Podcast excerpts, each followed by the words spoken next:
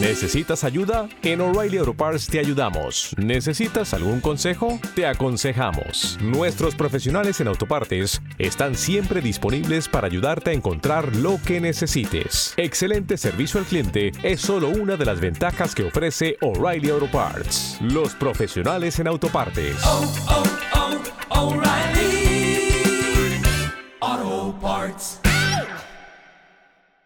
Es La Mañana de Galicia.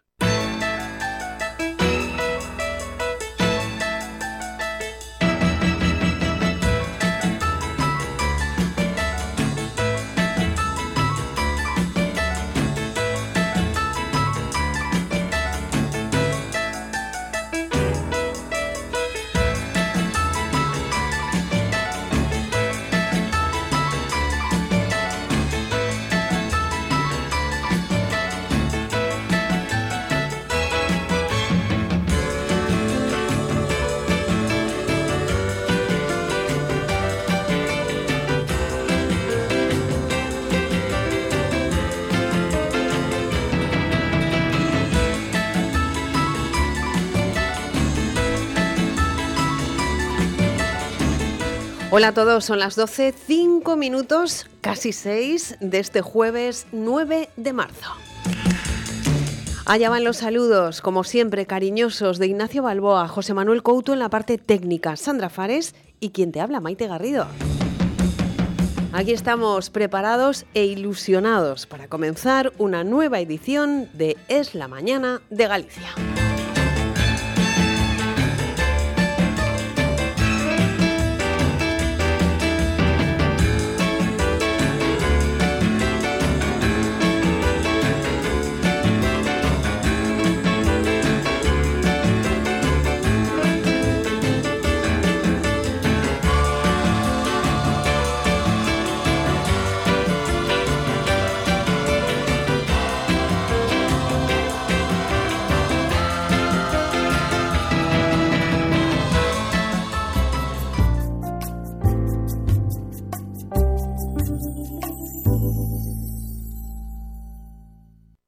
De pataca. Restos de arroz e pasta cocida, cascas de ovos. Restos de poda e de cultivos da horta. Pousos de café e infusións, restos de froita e verdura. Na vosa casa sodes de compost. Facer compost na casa é moito máis fácil do que crees. Aforrarás diñeiro, terás abono natural para as túas plantas e a túa horta darás alimentos moito máis saborosos. Pero o mellor de todo é que estarás contribuindo a un mundo mellor. Xestos tan simples como estes axúdannos a coidar o medio ambiente. Únete á revolución Sogama. Reduce, reutiliza, recicla, Sogama.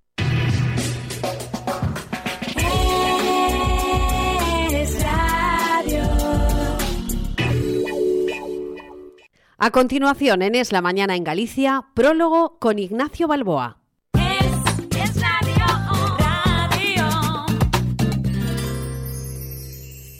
Verán ustedes, a veces los medios de comunicación, quiero creer que sin pretenderlo, eh, desviamos la atención de nuestros seguidores hacia cosas poco relevantes, me refiero, en la vida de los ciudadanos, y obviamos cosas que son muy importantes.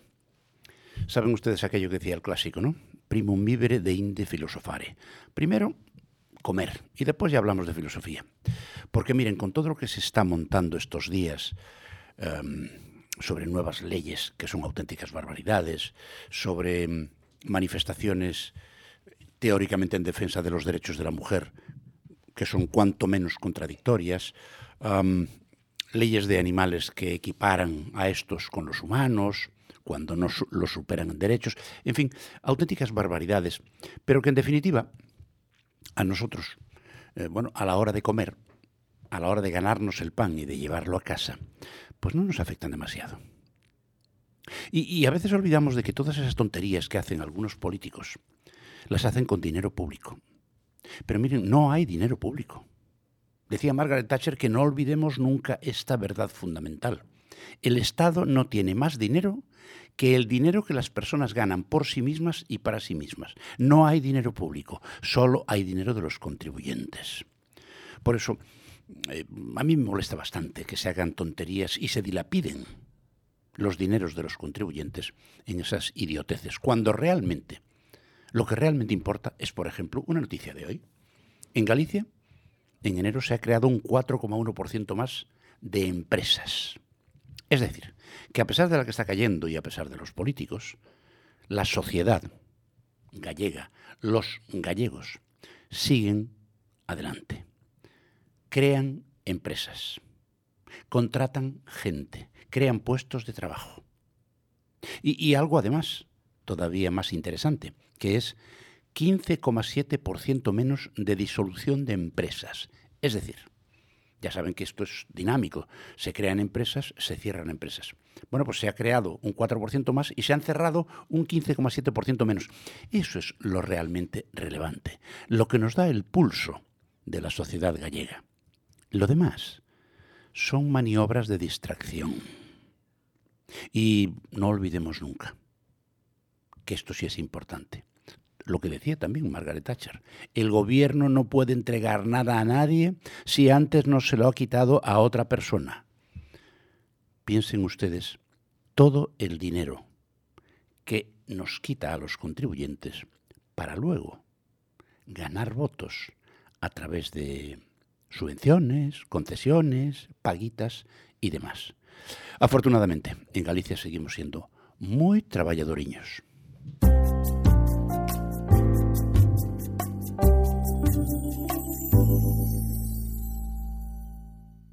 Aviso importante. En el Instituto Galego de Formación seleccionamos alumnos para el curso Operación en Sistemas de Comunicaciones de Voz y Datos. En marzo iniciamos este curso de 568 horas en modalidad teleformación y es gratuito al estar subvencionado por la Junta. Destinado a trabajadores desempleados y también en activo de toda Galicia, tiene amplias salidas profesionales para los departamentos de comunicaciones de las empresas. Selección de alumnos en el Instituto Galego de Formación. Avenida Cordeda 35, Culleredo. Información en el teléfono 981 65 21 18 y en igf.es.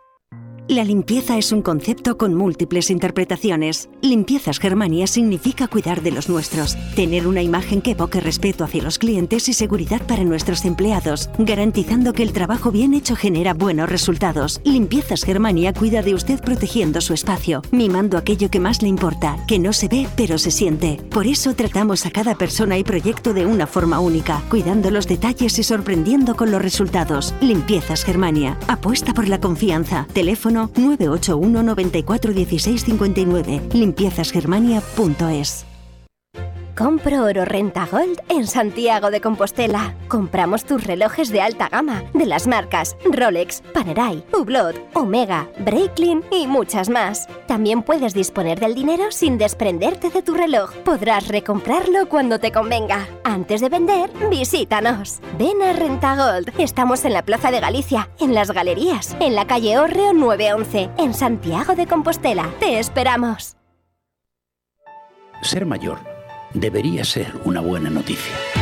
Cada domingo de 7 a 8 de la mañana en Es Radio, esa será nuestra única y sana intención. Con todos vosotros, mayores, cuidadores y familias, porque sois los primeros. Sois los primeros. Los domingos de 7 a 8 de la mañana con Ignacio Balboa en Es Radio.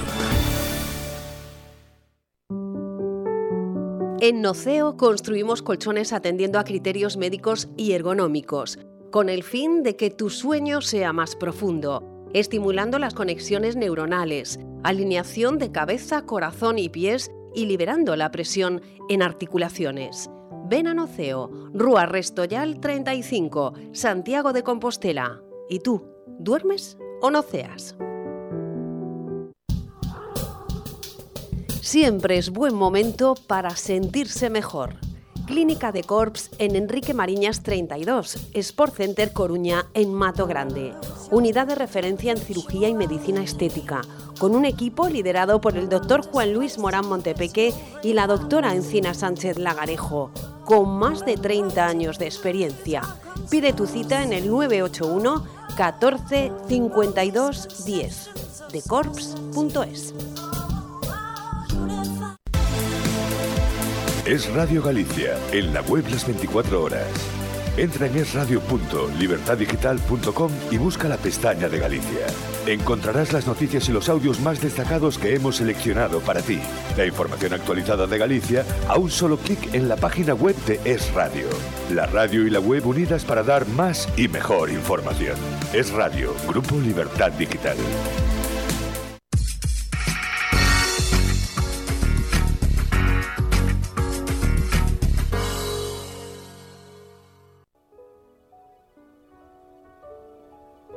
Las complejas ironías del azar y el cinismo recurrente de la fe. No te cansas de sentirte siempre fuera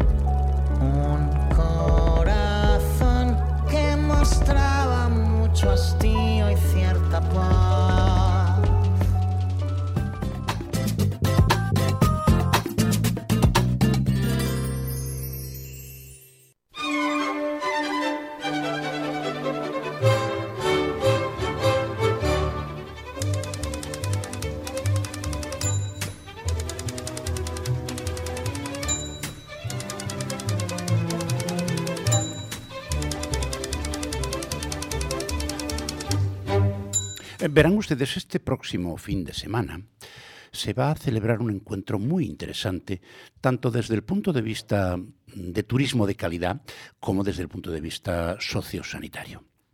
Eh, van a asistir 30 representantes de 30 ayuntamientos de toda España y cerca de 100 profesionales nacionales e internacionales para hablar de la importancia de la apuesta del termalismo como motor económico en zonas rurales.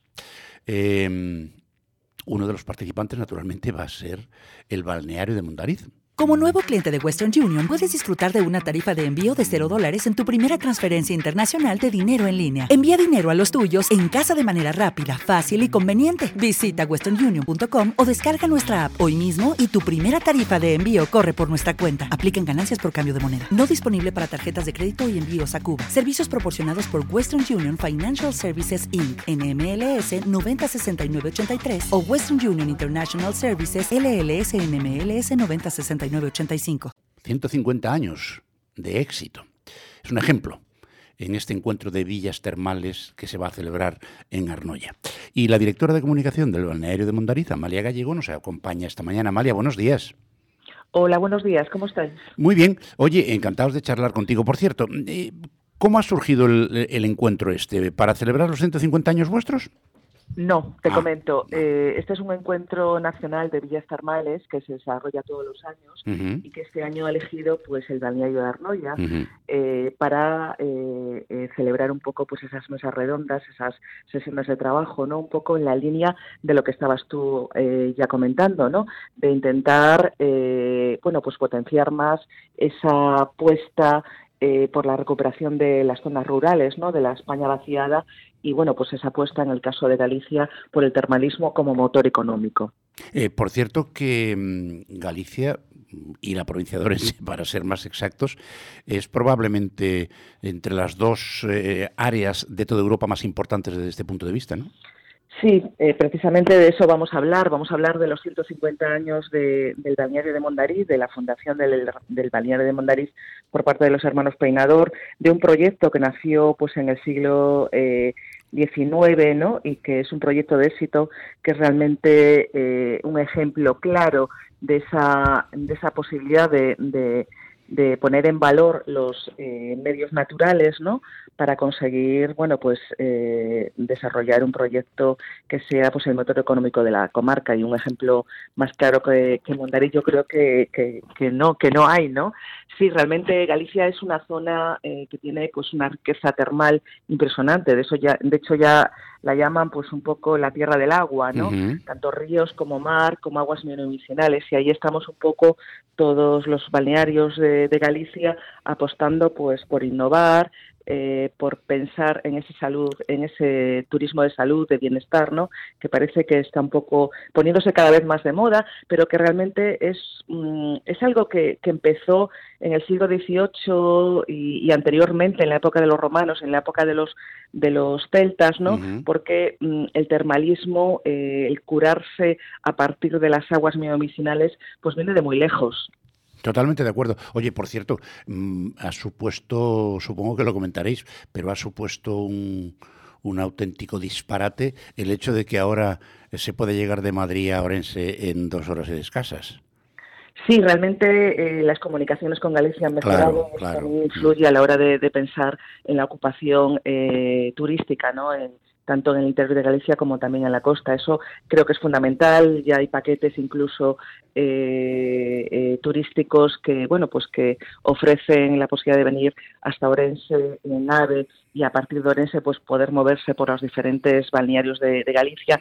Y eso yo creo que es fundamental porque mm, eh, nosotros siempre hemos tenido claro eh, el potencial de nuestra de nuestra comunidad, ¿no? Pero hay mucha gente eh, que sabía de ese potencial termal y que, bueno, pues por determinados problemas y muchas veces de movilidad, pues no podía acceder. Y en estos momentos estamos notando que hay eh, cada vez más interés eh, fuera de fuera de la comunidad gallega, precisamente ya no en venir un fin de semana de escapada, o en verano, o en la época de Semana Santa, sino a lo largo de todo el año ya pues eh, estancias más largas de una semana, de 15 días.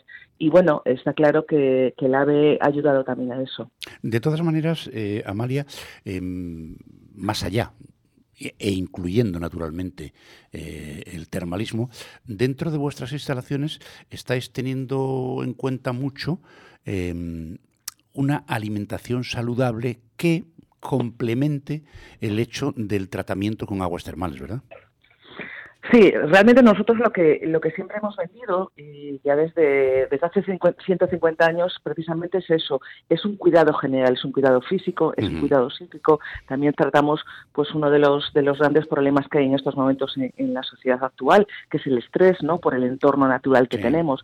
Pero sobre todo siempre se piensa mm, y siempre se parte en estos proyectos de- desde la globalidad y pensando en que hay que, mm, eh, por decir, cuidar determinadas cosas. La alimentación con unas dietas especiales, eh, pues el entorno este natural que te comentaba, pues con salidas, con senderismo, etcétera. También una parte física, ¿no? A partir de, pues, de un centro de, de, puesta a punto y eh, después un poco el empleo de nuestras aguas, tanto en la parte del spa como una, una parte lúdica, termal, como también en la parte del termalismo tradicional, que bueno, que seguimos manteniendo una serie de servicios y una serie de, de, de desarrollos, ¿no? Que son fundamentales, desde bañeras de hidromasaje hasta duchas, etcétera, ¿no? Entonces yo eh, pienso que mm, ese bienestar, ¿no? El que todos buscamos y sobre todo después de, la época de la pandemia, ese turismo de salud eh, tiene en Galicia un, un, un destino muy importante. Eso ya es lo que pensaban los hermanos Peinador en el siglo XIX. O sea, ellos ya vendían Balneario de Mondariz y Galicia como destino turístico eh, por toda Europa y por todo, por todo el mundo, ¿no? Eh, tanto en- con la presencia en, en lo que eran las exposiciones universales, ¿no? Como mm, con sus diferentes eh, apuestas, ¿no? De su revista, eh, su periódico, intentando precisamente eso, no solo vender eh, Mondariz, sino vendiendo una idea en conjunto, una idea global que es Galicia. Como tiene que ser. Oye, eh, por cierto que mm, eh, se está volviendo a recuperar aquello que antaño era casi un privilegio de algunas familias pudientes, naturalmente, y que ahora está mucho más al alcance de, de- cualquier bolsillo, eso de ir a tomar las aguas. Se ha popularizado el termalismo, ¿verdad? Sí, eh, en su momento pues se puede decir que era el turismo o el veraneo de, de la élite, ¿no? Eso con el tiempo ha cambiado, como ha cambiado yo creo que eh, en otros en otros sectores de la sociedad, o sea, Cierto. todos tenemos acceso a una educación universitaria, todos tenemos acceso pues a una serie de derechos, ¿no? Y, y el termalismo es uno de ellos. De hecho, mm, algo que nos llama la atención es que en Europa eh, todo lo que es la parte de, de- de tratamientos termales las asume la Seguridad Social. Cierto. España es el único país que no eh, que no ha llegado a ese nivel, pero mm, somos conscientes de que es salud, es medicina natural y que debería de ser así. ¿Qué hacemos nosotros mientras? Pues adaptarnos un poco eh, a las necesidades que tiene la gente eh, y sobre todo adaptarnos a eh, eh, las necesidades, no, necesidades económicas, no, a la economía de todo el mundo, pues preparando paquetes especiales, haciendo diferentes eh, actividades para que todo el mundo pueda acceder a esta riqueza eh, de las aguas mi- medicinales gallegas. Por cierto que, mm, no sé aquí, te, te lo pregunto porque no tengo ni idea, eh, no sé aquí si hay balnearios en, en España, y en Galicia en concreto, donde se practica no solo el termalismo, sino que las aguas mineromedicinales, como en algunos balnearios que hay en Europa, también se pueden beber. Eh, sí, en nuestro caso, eh, el agua de la fuente de Gándara, justo la fuente que está enfrente de, de lo que son los edificios de la villa termal, pues es una, es una mm, cura eh, eh, realmente importante. O sea, nosotros pautamos eh, precisamente ese tipo de termalismo tradicional, el poder ingerir eh, pues tres veces al día, dependiendo un poco de, de las directrices de nuestra directora médica, ¿no? Eh, para eh, personas que necesitan, pues, que tienen problemas de, de estómago, que tienen problemas de diabetes, etcétera. O sea, que eso sigue manteniéndose, eso sigue siendo parte un poco fundamental de, de lo que son los tratamientos generales que tenemos. Y, y, mm, hay, hay una cosa que no acabo de entender, eh, ¿por qué a estas alturas de la película? Sé que lleváis una, una actividad importante para tratar de conseguir, eh, a través de la Cátedra de, Hidrología de la Universidad de Santiago, el, el que se esté incluido el termalismo como una terapia más, de origen natural, por supuesto, dentro de las prestaciones del Sistema Nacional de Salud. Pero... Ahí estamos. Precisamente es un poco lo que yo lo que te Sí, sí, comentaba. sí, ahí estamos. claro. Yo recuerdo una visita que hice a Arián, eh, al balneario francés que está en el lago Lehmann, enfrente de Suiza, eh, que había una zona claramente mm, eh, de salud, ¿no? Que, que, que estaba dentro de, de la seguridad social, por decir de alguna forma, francesa, y después hay otra parte lúdica, como podemos tener también nosotros en el balneario. Pero mm, eh, yo creo que será el futuro. Esa es una de las cuestiones que también se van a tratar ahora en, esta, en este encuentro de villas termales. O sea, lo que vamos a intentar eh, es precisamente pensar hacia dónde tenemos que ir, en busca de, de esa excelencia, en busca de ese bienestar para todos, ¿no? Y a partir un poco de lo que tenemos eh, de esa medicina natural que está, pues, en, muchas veces en zonas rurales, como puede ser Mondariz, y que puede además mm, no solo ayudar eh, a, a- a los clientes y a los turistas, sino también a las familias que viven en la zona, en todo el sur de, en este caso en todo el sur de, de la provincia de, de Pontevedra y de, y de Orense, ¿no? Por, eh, por ser parte de un motor económico, no parte de un proyecto económico que lo que trata es de enriquecer a todos los niveles. Pues ya ven ustedes, señores oyentes, el termalismo, algo tan importante en, en Galicia y sobre todo en la provincia de Orense y sur de Pontevedra, eh, sobre una de las maneras, de las múltiples que hay, para cuidar nuestra salud. Y sobre todo, en, como decía Amalia Gallego, que es la directora de comunicación del balneario de Montariz, que supongo que participarás activamente en esto, ¿verdad, Amalia? Ahí estamos. Ahí estamos. pues presentando un caso de éxito, uno de entre los muchos que hay en Galicia, el de el balneario, Hotel Balneario de Mondariz.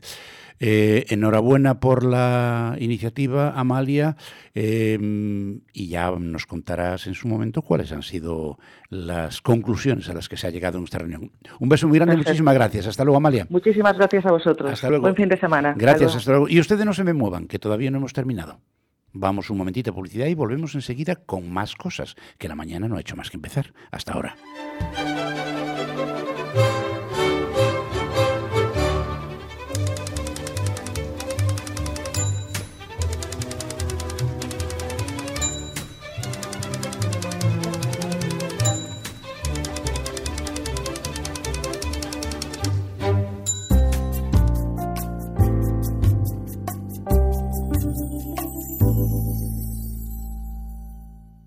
Aínda non sabe a canción da reciclaxe.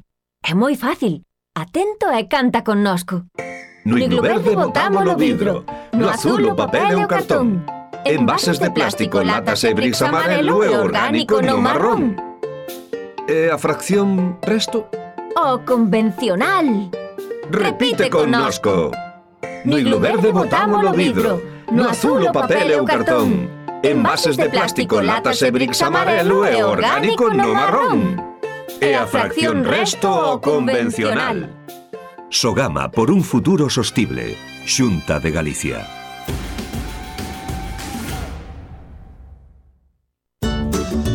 Más de 50.000 gallegos están escuchando esto ahora mismo. ¿Tienes una empresa y quieres vender más? Pues llámanos. Así de fácil. Por muy poco, mucho. Anúnciate con nosotros. Es Radio Convence. Por mucho menos de lo que te imaginas. A los clientes más exigentes. Llámanos al 981 56 40 88. Es Radio Galicia. Crecemos contigo. En Noceo construimos colchones atendiendo a criterios médicos y ergonómicos, con el fin de mejorar la circulación sanguínea y retrasar el deterioro físico. Ven a Noceo, Rúa Restoyal 35, Santiago de Compostela. ¿Y tú? ¿Duermes o noceas? Distribuciones Couto, mayorista de embalaje y material de oficina, cajas, precinto, burbuja, cartón, bolsas y todo lo que necesites para tu empresa u oficina. Estamos en carretera Lameiro 41 al lado de la gasolinera de Alcampo, Vigo. Teléfono 986 41 22 23. Descargue nuestros catálogos en distribucionescouto.com y consulte más de 30.000 referencias. Distribuciones Couto, los mejores precios en embalaje y papelería.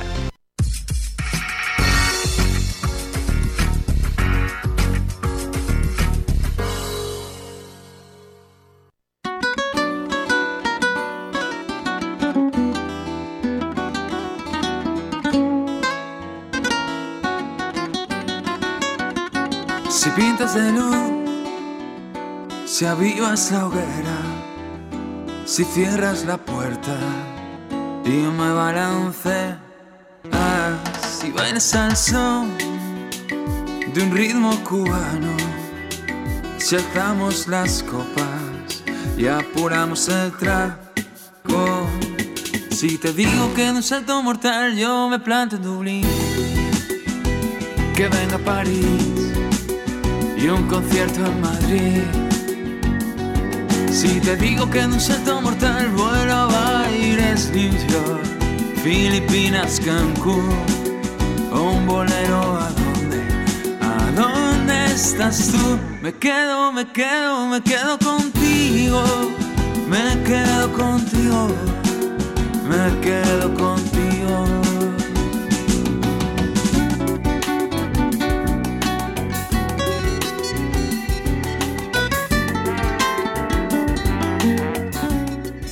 Y Prado me ayuda porque lo hice muchísimo mejor que yo. Me quedo contigo allá donde estés, en casa, trabajando, en el coche. Un beso bien fuerte de quien te habla Maite Garrido y el comienzo además de esta, de esta sección que nos gusta especialmente, esta moda con sentimiento.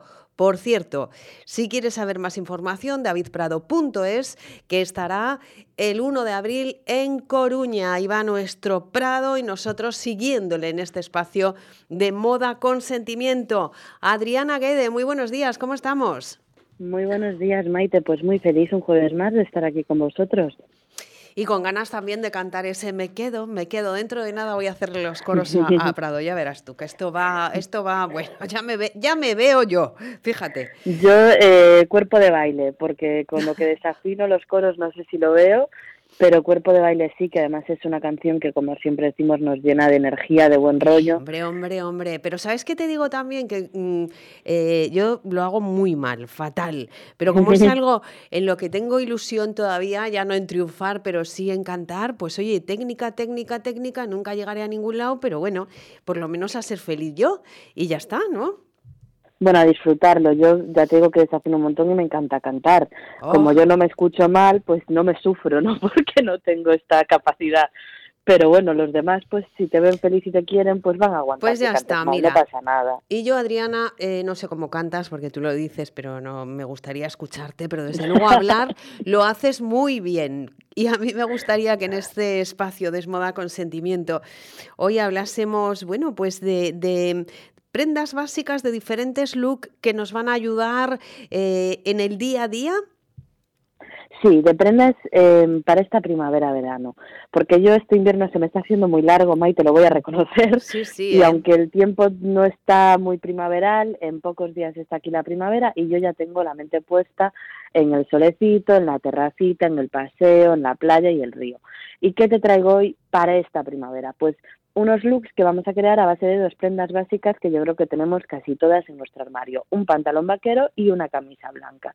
¿Y cómo vamos a conseguir elevar estos looks? Pues con los accesorios. ¿Qué accesorios se llevan esta primavera? Esto es lo que te cuento hoy. Venga. Vamos a empezar por el primer look que lo he denominado veraniego. El básico lo tenemos pantalón vaquero y camisa blanca. ¿Qué le vamos a meter? Le vamos a meter un sombrero de racia. ¿Por qué? Porque estas pamelas volumétricas, las que cubren más allá de los hombros con sus alas, incluso las de estilo canotier más pequeñas, están muy de moda. Las hemos visto en las pasarelas, son un aliado perfecto contra el sol, frente al sol, y en cuanto llegue la primavera-verano yo la voy a lucir. Pero la voy a lucir no solo en la playa, sino también en la ciudad o en un eh, ambiente un poco menos, pues eso, playero, porque es lo que hay que hacer, sacarlo de ese mm, contexto habitual y llevarlo en el día a día. ¿Qué bolsa le pondríamos a este look veraniego? Dímelo tú. Una bombonera. Una bombonera Ah. rígida, están muy de moda, se han llevado mucho para mm, las cenas de empresa que hemos tenido estas navidades, pues en tejidos más, eh, pues el terciopelo, más blanditas, pero para el verano se llevan más rígidas, como en cuero, en materiales un poquito más fuertes y quedan lindísimas. En los pies que nos vamos a poner, unas clásicas bailarinas. Es que eh, están volviendo, yo estoy feliz. ¿Por qué? Porque son cómodas, porque combinan con cualquier mm, cosa que nos pongan, porque nos permiten ir en plano, que yo creo que muchas ya hemos abandonado los tacones desde la pandemia y se las hemos visto pues a Rosalía, a Alexa Chan, que es una it girl que las hizo muy famosas hace unos años y vuelven en este revival y el truco para mí es que tengan la punta, que sean ¿Qué de quiere punta decir afilada. esto? Ah, las vale, que vale. decimos siempre de las de chúpame la punta, que decimos de Oh. manera coloquial. ¿Por qué? Porque nos estilizan más, nos alargan la silueta. Si las cogemos de un color parecido a nuestro tono de piel, visualmente parece que tenemos unas piernas kilométricas. Y para mí le dan ese punto un poquito más eh, fashion, más elegante a nuestro look, más que las de puntera redonda. Mm, qué bien, qué interesante, oye. y luego, para terminar este look, ¿qué te voy a proponer? Unos pendientes dorados. ¿Qué está ocurriendo con los pendientes dorados? Pues está viendo, los estamos viendo, los vimos en la Semana de la Alta de la Costura de París, los hemos visto ahora que han sido las Fashion Weeks, pero Kate Middleton los sacó en los premios BAFTA en Londres. Sacó unos pendientes dorados, ojo, de Zara, que obviamente arrasaron, ya no se pueden encontrar, pero nos dan esta pista de por dónde van los tiros. Pues este esta temporada, esta primavera-verano, las joyas que se llevan son las doradas, los aretes dorados. Mm. Oye, que me No sé si gusta, es ¿eh? Me gusta, ¿Te me gusta? gusta. ¿Lo Sí, sí, sí, lo visualizo, lo visualizo. Y me Pues visualizo. Es que es un look muy fácil porque al final Sí. es lo que tenemos. El pantalón que mejor te siente y la camisa que más te guste. El segundo que te propongo lo he llamado Sporty. ¿Por qué? Porque nos vamos al look más deportivo. ¿Qué vamos a ponerle a este look de complemento? Por un lado, un bolso muy grande, porque las bolsas XL, las oversized tote que se llaman, Sí. regresan para apoderarse de este Street Style 2023. Los bolsos mini que se llevaron mucho, pues ya dejan de estar tan en tendencia y aparecen estas bolsas enormes que van a ser nuestras aliadas para complementar cualquier look. Lo hemos visto pues en Prada, en Fendi y en un montón de marcas más que han Mm. apostado por los bolsos grandes. Yo que soy fan, ya lo sabes tú bien, de llevar de Sí. todo en el bolso, Sí, sí. pues claro, esto me viene genial porque así voy feliz de la vida con todas mis cosas en mi bolso. Que sale de ahí, ¿verdad? Cosas impensables. Yo hay veces que digo, madre mía, si pierdo el bolso y alguien analiza o intenta analizarme a través de lo que llevo. Imposible, diría, esta mujer es caótica, pero no soy tanto. Bueno, pero es que al final ponemos, bueno, yo pongo de todo, desde luego, las llaves, el tal, una libreta, eh, el papel del coche de no sé qué cosa, siempre se me Sí, llena. claro. Eh, ¿Qué le vamos a poner de complemento aparte de este bolso gigante? Unas gafas de sol de estilo ciclista. Las de ciclista de ir a, a andar en bici, esas, no te imagines otras, Maite, esas. ¿Qué le pasa a estas gafas? Fueron un imprescindible durante los años 2000. Como sabemos, estas tendencias de los 2000 están volviendo gracias precisamente a quién? A nuestras hermanas favoritas, las Kardashian Jenner, a Bella Hadid, a cantantes como Rosalía y ahora aparecen con un aspecto pues un poquito más futurista. Nos dan un estilo urbano, nos dan un estilo más juvenil, porque es lo que se lleva entre la juventud. Luego Divino tesoro. hablaremos con Esther Amaro Quireza de la óptica Amaro Quireza en Vigo, a ver qué opina ella de estas gafas de sol de estilo ciclista. Terminamos este, este look con los zapatos, ¿no? Con los zapatos, efectivamente, ¿qué le vamos a meter? Pues si le estamos metiendo unas gafas de estilo ciclista y he dicho que lo he llamado sporty, unas deportivas. Pero ¿qué tipo de deportivas le vamos a meter? Pues vamos a ir con deportivas grandes con plataforma, porque es donde está ahora el foco de la tendencia urbana. En la Las que plataforma. son Sí, las que son grandes sí, se les llama chunky, que parece como que son pesadas. No sé Sí. si has visto Sí. por la calle mm, chicos y chicas con unos zapatos como muy grandes, deportivas muy grandes, que son de esta tendencia de los 2000 que ha vuelto tan tan Bueno, potente. y esto es cómodo, Adriana. Pues tienes que encontrar una deportiva que no pese mucho. Claro. Para mí ese es el tal. Porque hay muchas que tienen la plataforma muy grande, pero que pesan. Y a mí un calzado que pese no me resulta cómodo. Pues pero efectivamente, mm, hay que, mm, tienen que conciliar, ¿no? Que estar juntas ambas cosas, que no pese demasiado y que esté a la moda. Te vamos a dar las gracias, Adriana Guede, por estar con nosotros este jueves y te esperamos ya en plenitud el próximo jueves en este espacio Desmoda Consentimiento. Beso muy, muy fuerte. un beso, Maite. Un beso. Y vamos allá con Loli Calo, Tul Novias, ese establecimiento que lleva ya unos cuantos años en Boiro y que hace las delicias de todas las personas, de todas las mujeres que se van a casar. ¿Por qué? Pues porque están los diseñadores eh, que más eh, lo petan, que diría la gente joven, ¿verdad que sí? Loli Calo, muy buenos días. es que... ¿A que te ¿Qué lo dicen? Sí, sí, sí, es verdad, es verdad. Oh. En el ASGOP de la juventud, ¡ay, la leche!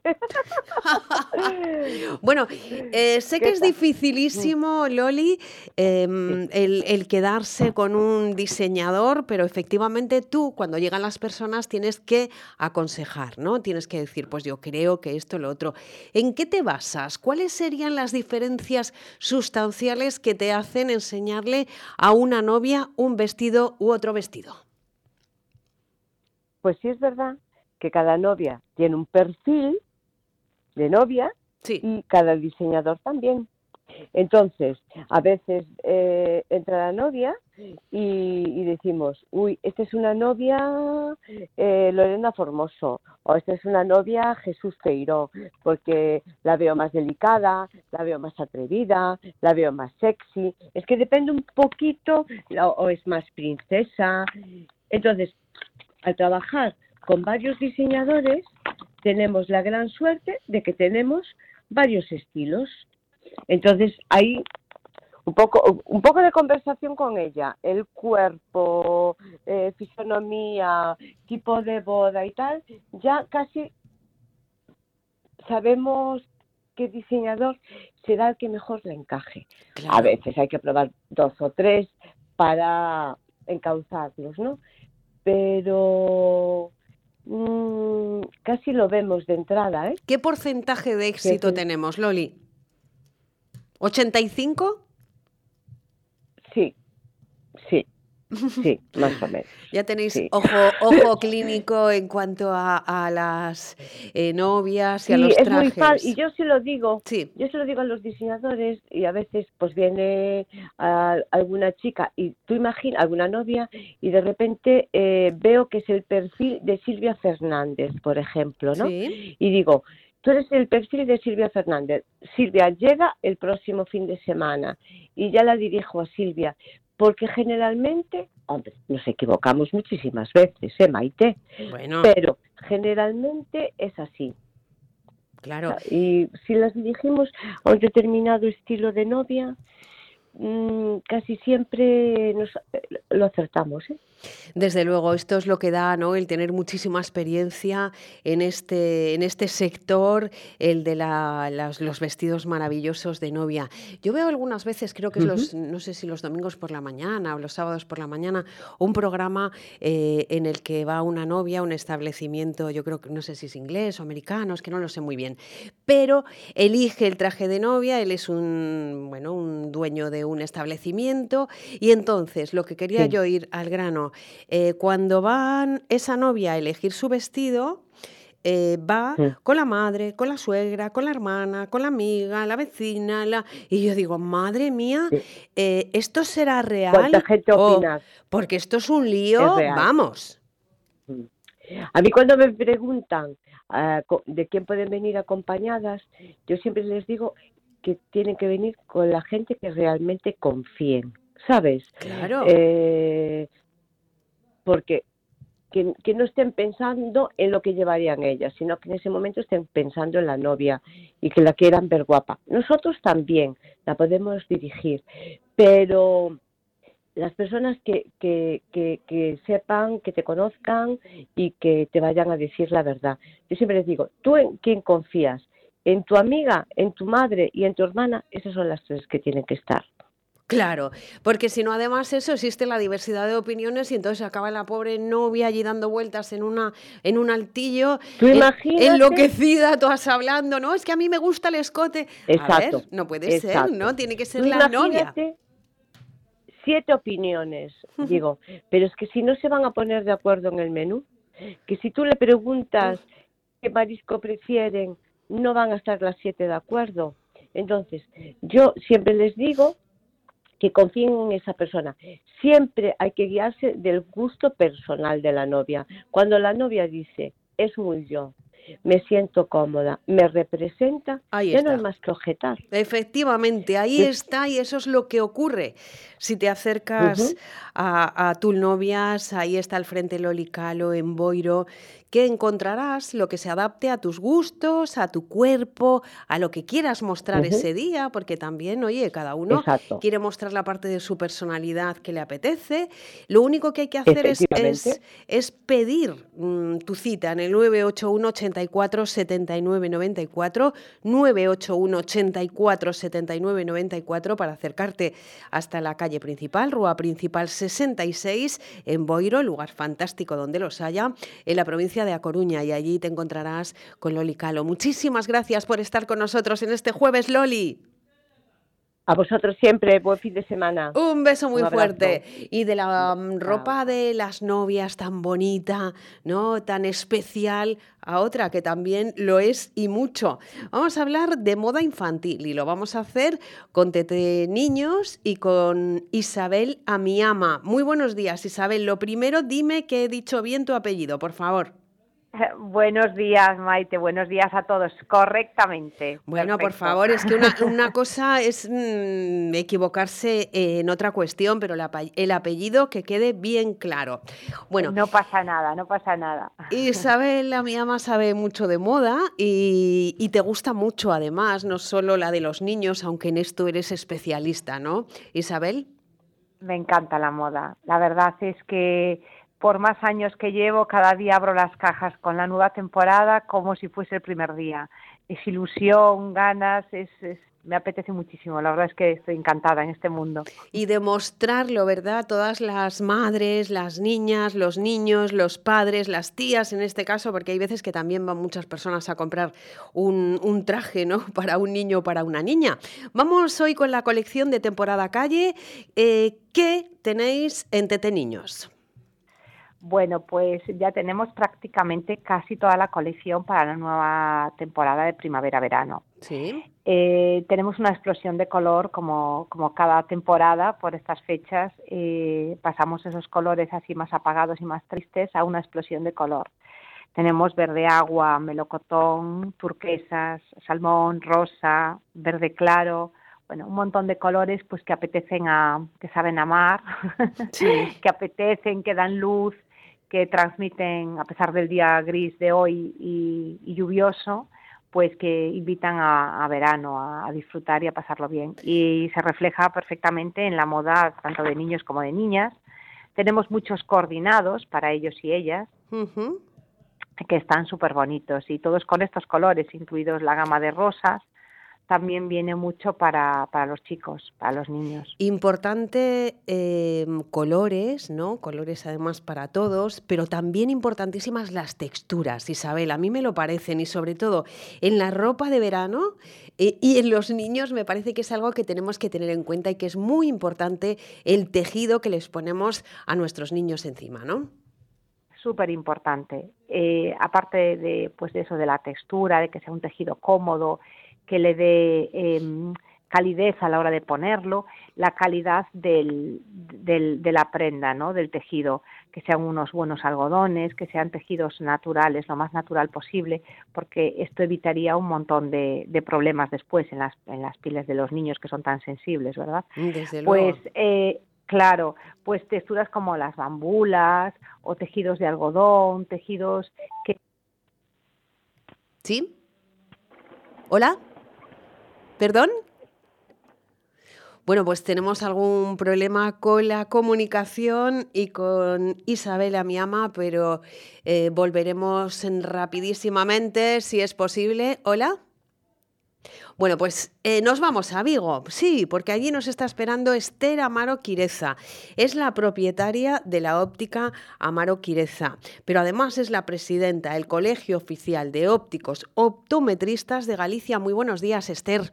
Hola, buenos días. Es todo un placer que estés con nosotros. Pues muchas gracias, lo mismo digo. Enhorabuena por esa responsabilidad añadida a la de empresaria, que ya es bastante, ¿eh? eh pues sí, es una, es una gran responsabilidad, pero bueno, la afrontamos con, con ilusión, o sea, que con ganas de trabajar. Desde luego que sí. Me vas a permitir, Esther, que despida a nuestra invitada experta en moda infantil, eh, que la tenemos aquí, es que la hemos perdido, Isabel.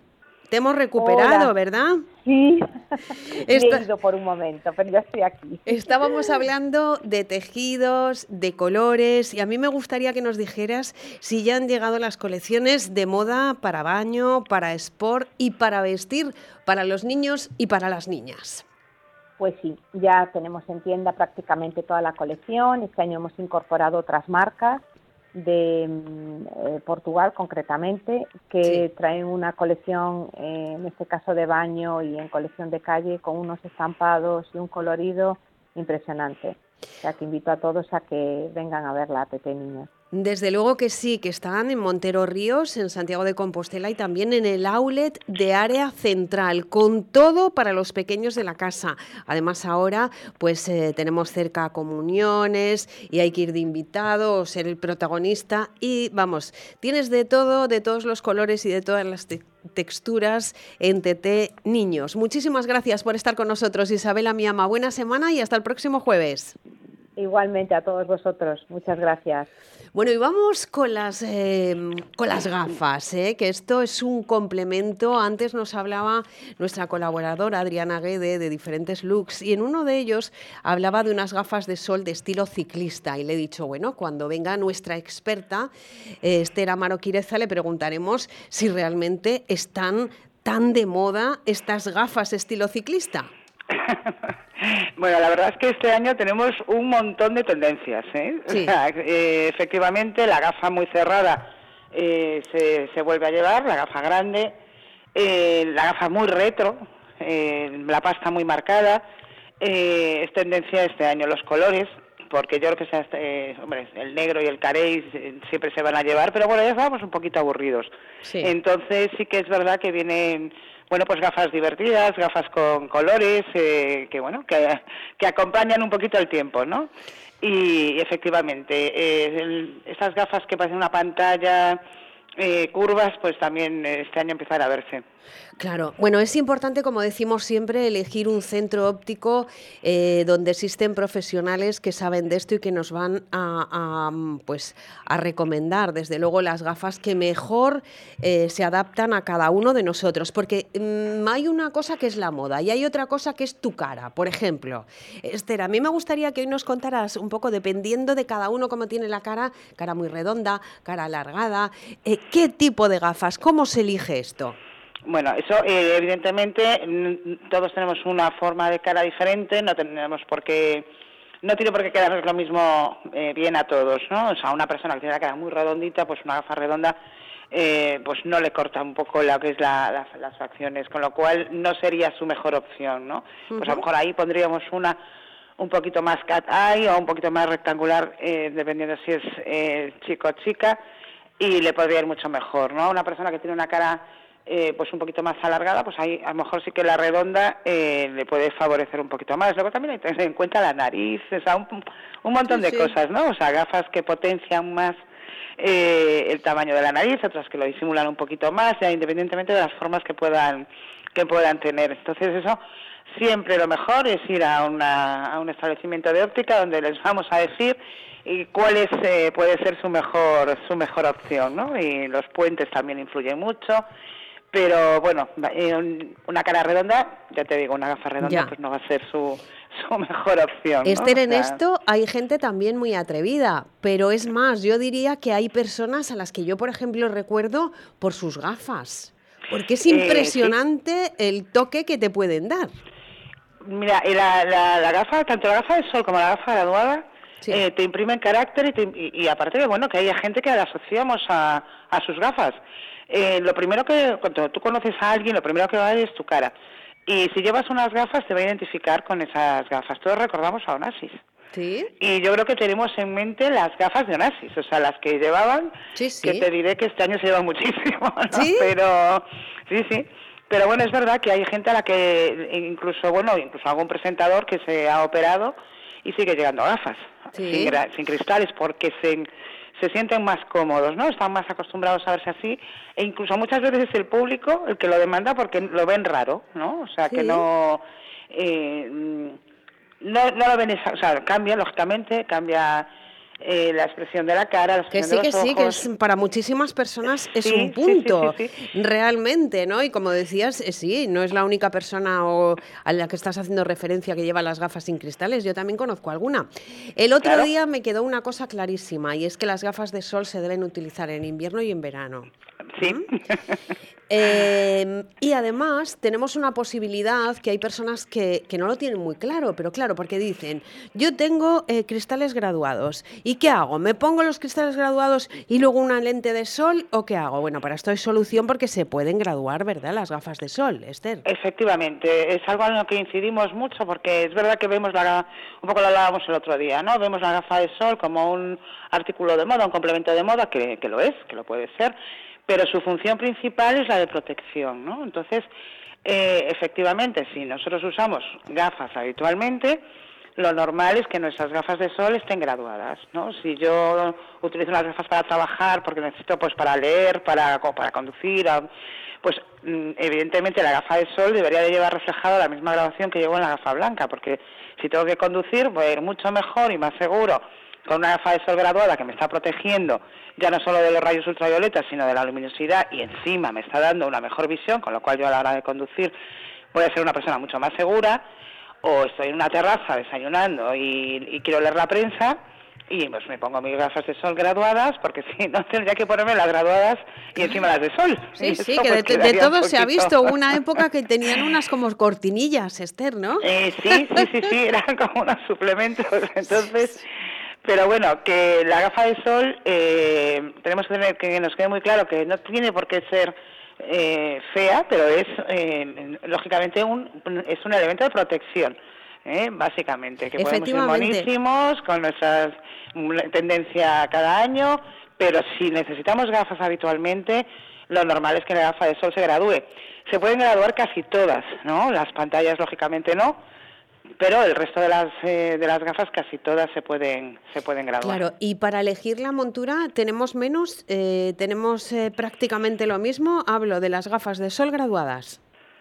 las mismas, o sea, salvo, te digo, salvo las pantallas, el resto se pueden graduar, salvo que, hombre, si tienes una curvatura muy exagerada, pues a lo mejor es un poquito más complicado hacerlo, pero bueno, básicamente yo diría que un 80% de la gafa de sol que se vende se puede graduar que en principio, eh, como siempre, ¿no? Hay que visitar, en este caso, la óptica, el centro óptico Amaro Quireza, que está en Velázquez Moreno 47 en Vigo, y hay que pedir cita también, ¿no? Para que hagáis el análisis y, el estudio de cada mm, una de las eh, personas para gafas de sol, para gafas graduadas sin sol y para gafas graduadas para el sol.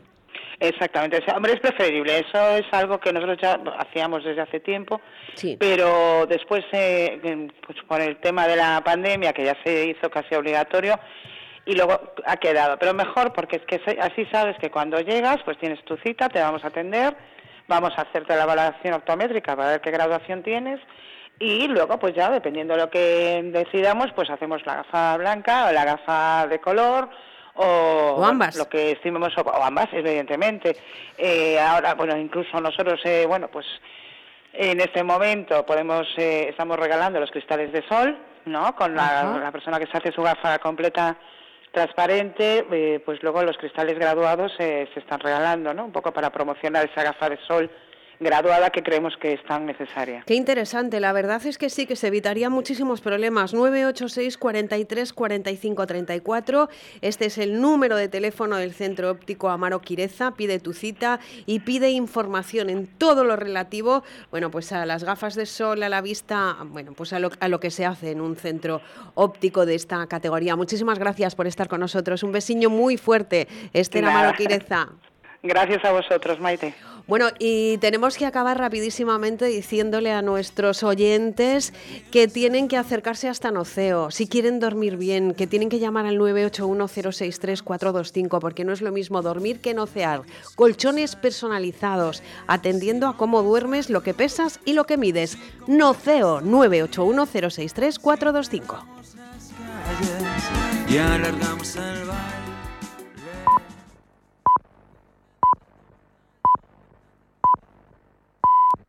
La una, mediodía en Canarias. Es radio. Servicios informativos.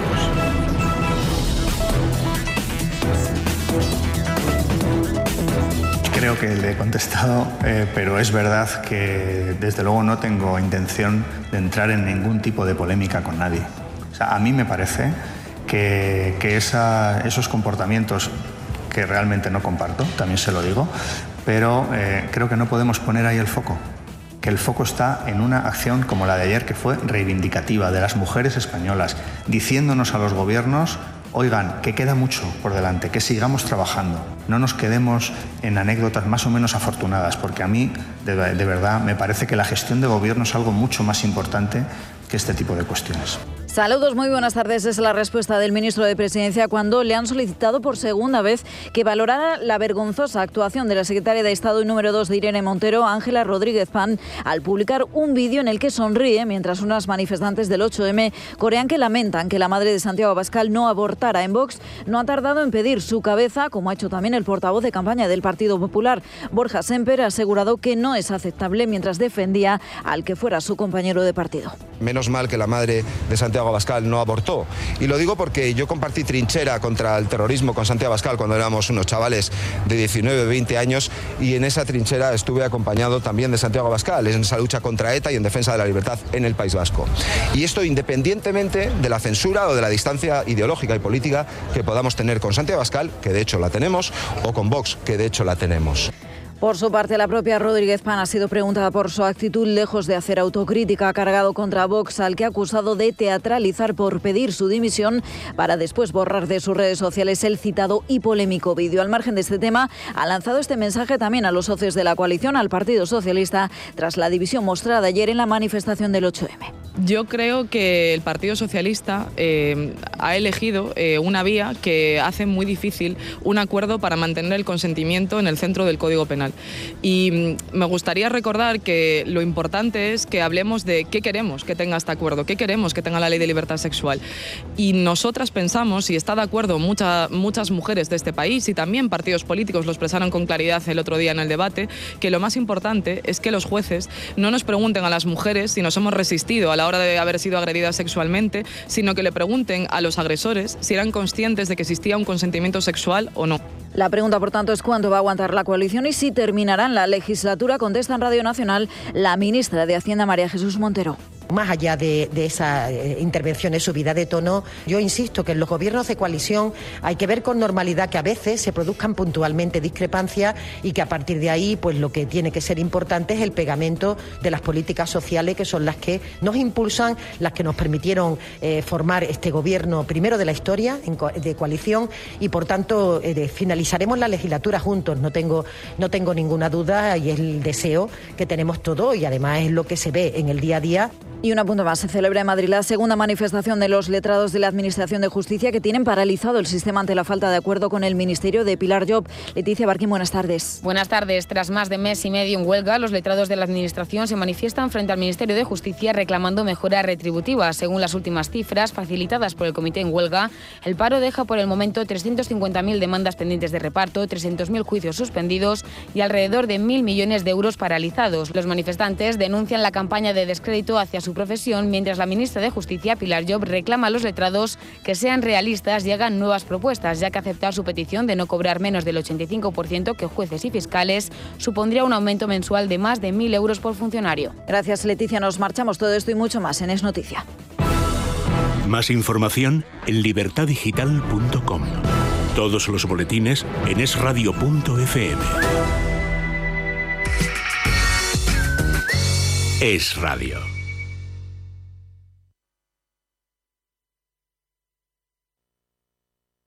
Estás escuchando Es La Mañana de Galicia.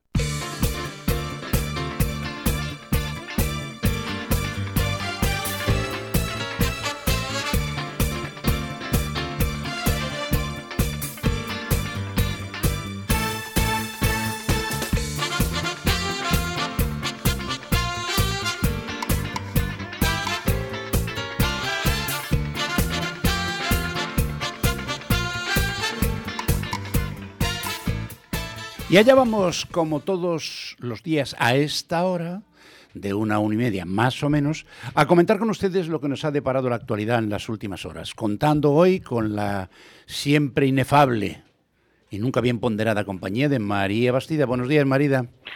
¿Qué tal? Buenos días. ¿Todo bien? Bien, bien, gracias. Y acaba de llegar corriendo, echando el bofe, José Antonio Constela, bienvenido, buenos días. Buenos días, y un placer como siempre. Yo ya no me acordaba cómo era, cómo era esto, pero, pero genial. Estoy súper a gusto de volver a. María, nos, tiene, nos, tiene, nos tiene abandonados, ya no nos quiere como antes. Bueno, yo sí, siempre, pero me, lo ponéis tan cómodo con esta lluvia, ¿qué quieres que te diga? También, también es verdad. Oye, pero ayer la lluvia nos echó para atrás a, a las del 8M, ¿eh? No, no, no, no, has hecho para atrás y, y además yo me, me, alegro. Siempre creo que esas manifestaciones son muy necesarias. Otra cosa es que esté de acuerdo con lo que se dice. Eso. o incluso, o, incluso María, en lo que se, con lo que se saca en, los, en las redes sociales, ¿verdad? Con lo que se saca en las redes sociales y con lo que se saca en la prensa, ¿no? que me parece que a veces pues no, no está suficientemente equilibrado.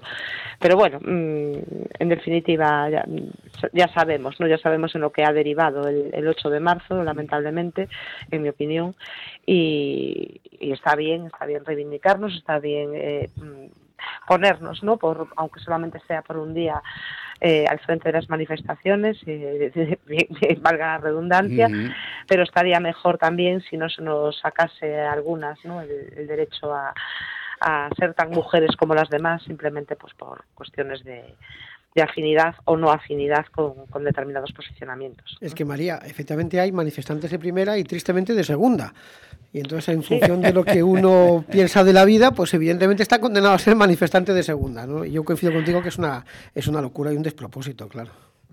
Sí, sobre todo porque, bueno, pues se presupone que esto es una cuestión de, unidad, y no solamente de unidad entre mujeres, que también, ¿no? De unidad en, la sociedad y, y, ciertas cuestiones, pues, pues eso, que muchas veces decimos, bueno, es que esto no puede ser solo flor de un día, bien, que yo concuerdo, ¿no? Pero bueno, eh, un toque de atención, ¿no? Así de vez en cuando, de, de, oye, estamos aquí, aquí faltan pues, cosas por hacer y faltan caminos por recorrer, etcétera, etcétera, pues creo que es positivo. A partir de ahí, pues efectivamente que haya de primera de segunda, algunas con más derecho que otros, e incluso eh, pues donde te sientes directamente expulsada, ¿no? O sea, y no lo digo por mi primera persona, lo digo por muchas, ¿no? Eh, te sientes expulsada, pues o por posicionamientos, o por cuestiones que se dicen, o por cuestiones que se gritan, o porque a veces, eh, bueno, pues se coge el rábano por las hojas y de repente te ves inmersa en una reivindicación que nada tiene que ver con lo que debería de ser el objeto de esta, de esta reivindicación, ¿no? Entonces, eh, a mí esta, esta, esta diatriba, ¿no? Entre la, lo que debería de ser unidad y la exclusión, porque es de lo que, se, de lo que estamos hablando, ¿no? y, lo que deberían de ser unas eh, reivindicaciones justas, eh, mezcladas con eh, radicalismos y con cuestiones que, en mi opinión, no tienen nada que ver y que, por cierto, muchas de ellas también, en mi opinión, esto evidentemente lo digo yo y no tiene por qué compartirlo nadie, pero bueno, con de dudoso gusto ¿no? y dudosa educación, pues, pues bueno, pues es lo que tenemos. Y además hay un elemento, si me permite, Ignacio, hay un elemento que yo creo que ha ido cambiando para mal. Yo creo que si vamos analizando los últimos años de las manifestaciones del 8M, te vas encontrando con que había una cierta unidad de manifestación hace pues 5, 6, 7 años y hemos ido viendo cómo eso cada vez se ha ido rompiendo, se ha ido radicalizando por parte de algunos sectores, como decía María, y ahora nos encontramos con que lo que debería ser una reivindicación social puesta en su justa medida y en su justo reconocimiento real de lo que supone el papel de la mujer en la sociedad, que absolutamente hay que reivindicarlo y ponerlo en valor, pero como una cuestión social, como una cuestión de Estado, como una cuestión, como digo, de, de, subconsciente colectivo generalizado, pues se ha convertido en, bueno, en manifestaciones sectoriales en función de los intereses de cada grupo político que lo sustenta, ¿no? Pues esto es una tragedia, claro. De todas maneras, eh, eh, perdóname María, no, iba, iba, a comentar que mm, flaco favor le hacen al feminismo. Eh, clásico, al de toda la vida, con esa reivindicación justa de igualdad, paridad, etcétera, etcétera. Bueno, pues mm, cosas como la de la secretaria de Estado de, Igualdad, es decir, sacar un Twitter donde ella se hace un selfie con unas niñas, porque eran niñas, detrás en una manifestación, diciendo qué pena me da que la madre de Abascal no pudiera abortar. Es decir, eso es una auténtica salvajada. y, encima, encima, cuando se lo reprochan, cuando se lo reprochan, eh, dice que eso son reacciones fascistas. Eso sí, lo quitó, naturalmente, porque claro, provocó una. Esta, esta, señora, que además es gallega, encima, Este, y encadena un, éxito tras otro. Le, falta, le falta un hervor. Un desastre, absolutamente. Bien, eh, a mí, vamos a ver, un poco por partes em, y, aprovechando para contar hasta 20. eh, yo creo que la deriva de la que hablaba José Antonio, eh, hemos tenido una primera fase de instrumentalización de, del 8M. y una segunda de patrimonio, a ver, a ver si lo diré, patrimonialización, patrimonialización efectivamente, por parte de, de, una parte de, la sociedad, ¿no? Y, esto en, sí mismo, esto en sí mismo es un, es un problema, ¿no? Eh, creo que estamos o nos están haciendo transitar eh, y aprovechando o haciendo uso de una de las principales reivindicaciones de ese feminismo que vosotros eh, acabáis de etiquetar como, como clásico, ¿no? tradicional. estamos transitando desde la tutela heteropatriarcal a la tutela institucional. nada que cuenta, pues es, en lo que en lo que estamos, ¿no? Y yo desde luego me resisto a, transitar por esa senda, ¿no?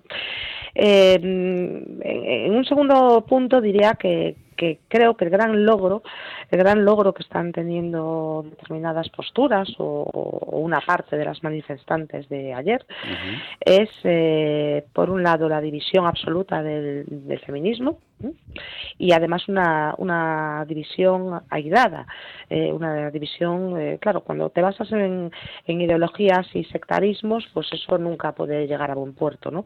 Entonces, por mucho que luego digan que si se confluye, que si no se confluye, que si no sé qué, qué, que no sé cuánto. Lo cierto y verdad eh, es que aquí hay una división profunda, una herida importante en lo que es una, una lucha común eh, y que en algún momento creo yo que alguien tendrá que, responder de ello. ¿no? Como tendrá que responder también eh, por el hecho de que algunas que, que llevamos mucho tiempo bueno, aproximándonos. Es verdad que, que, bueno, que esto ya sabemos, ¿no? También cómo va y, que las personas pues son más o menos reconocidas por sus intereses o por sus investigaciones o por sus trabajos o por lo que sea, pues en función de, de a quién le interese también visibilizarlas, ¿no? Pero bueno, lo cierto y verdad es que eh, alguna llevamos tiempo eh, pues eh, haciendo cosas en relación, tiempo tanto como 15 años, pero bueno, seguiremos siendo aficionadas a, los ojos de, de muchas, ¿no? Y de muchos. Pero a lo que iba Em, que, algunas que estamos en esta tesitura o que llevamos tiempo trabajando con estos temas no queramos saber absolutamente nada eh, de las reivindicaciones feministas. Esto también es un segundo logro, ¿no? Es más, que, escuchemos algún tipo de cuestión y salgamos corriendo para, para la acera de enfrente. Bien, esto eh, también es un gran logro de, esta, de parte de estas manifestantes, ver que supongo que también en algún momento habrá que, responder, ¿no? Y hablando de mm, necesidad de dar respuesta eh, o de asumir responsabilidades, ya me voy al tercer tema que habéis sacado. Hmm. Eh, es decir, el historial eh, no tan reciente, eh, los gallegos, las gallegas, deberíamos de tener muy presente pues algún comentario de esta señora en las redes sociales en relación, por cierto, con una compañera de filas que creo que no, se ha tenido suficientemente en cuenta, pero que ya definía bastante a, a, la persona. A mí, en el fondo, lo que me fastidia y lo que me revienta de esta cuestión ya no es eh, la confusión, eh, el hecho de que sea absolutamente soez y absolutamente mal educada ¿no? en, muchas de las cuestiones que ya no que dice, ¿eh? porque bueno, nos podemos calentar muchas veces, pero ya escribirlo, pues ahí es un paso, un paso más, ¿no? Y encima reafirmarse, ¿no? Recordemos que esta señora, con independencia de sus abruptas declaraciones recientes y ya no digamos incorporación de fotografías a, todo tipo de, de tweets, eh, bueno, pues se, se despachó eh, muy jolgoriosamente, eh, con mucha risa y con mucha juerga, sobre el desfile de violadores, acosadores y abusadores que tenemos ahora mismo en las calles. Y a esta señora le causa risa. la semana pasada nos vino a decir que teníamos que celebrar que solo el 25% de la sentencia. Pero, vamos a ver, esto es un chiste, esto es un chiste malo, de muy mal gusto y, por no llamarlo de otra manera. Y decir que, María, María, y decir que es una desgracia que el, 90% eh, de las niñas prefieren la... Eh, bueno, Esto, ya, esto ya, vamos, y, y, que, y que ahora es, es, que ya dentro de la... Es que es el paso que les faltaba, o sea, nos han dicho en qué, qué tenemos que estudiar, dónde tenemos que formarnos, dónde tenemos que trabajar. Eh, y cómo obtener vuestro placer sexual. y, ahora, y ahora también, o sea, es que esto de verdad, yo ya... Y bueno, y por cierto, con muchos posicionamientos que son más propios de la época victoriana. Totalmente de acuerdo. que, que, de los tiempos actuales. Oiga, señora, yo hago lo que me da la gana con quien me da la gana y cuando me da la gana, pero es que hasta ahí podíamos llegar. Eh, y encima no tengo por qué darle publicidad, pero, pero es que de verdad es una cuestión, eh, en fin. Pero lo que me molesta en el fondo, ya con esto termino, es mm. la impunidad. Mm. La impunidad. Esta señora secretaria de Estado, ¿eh?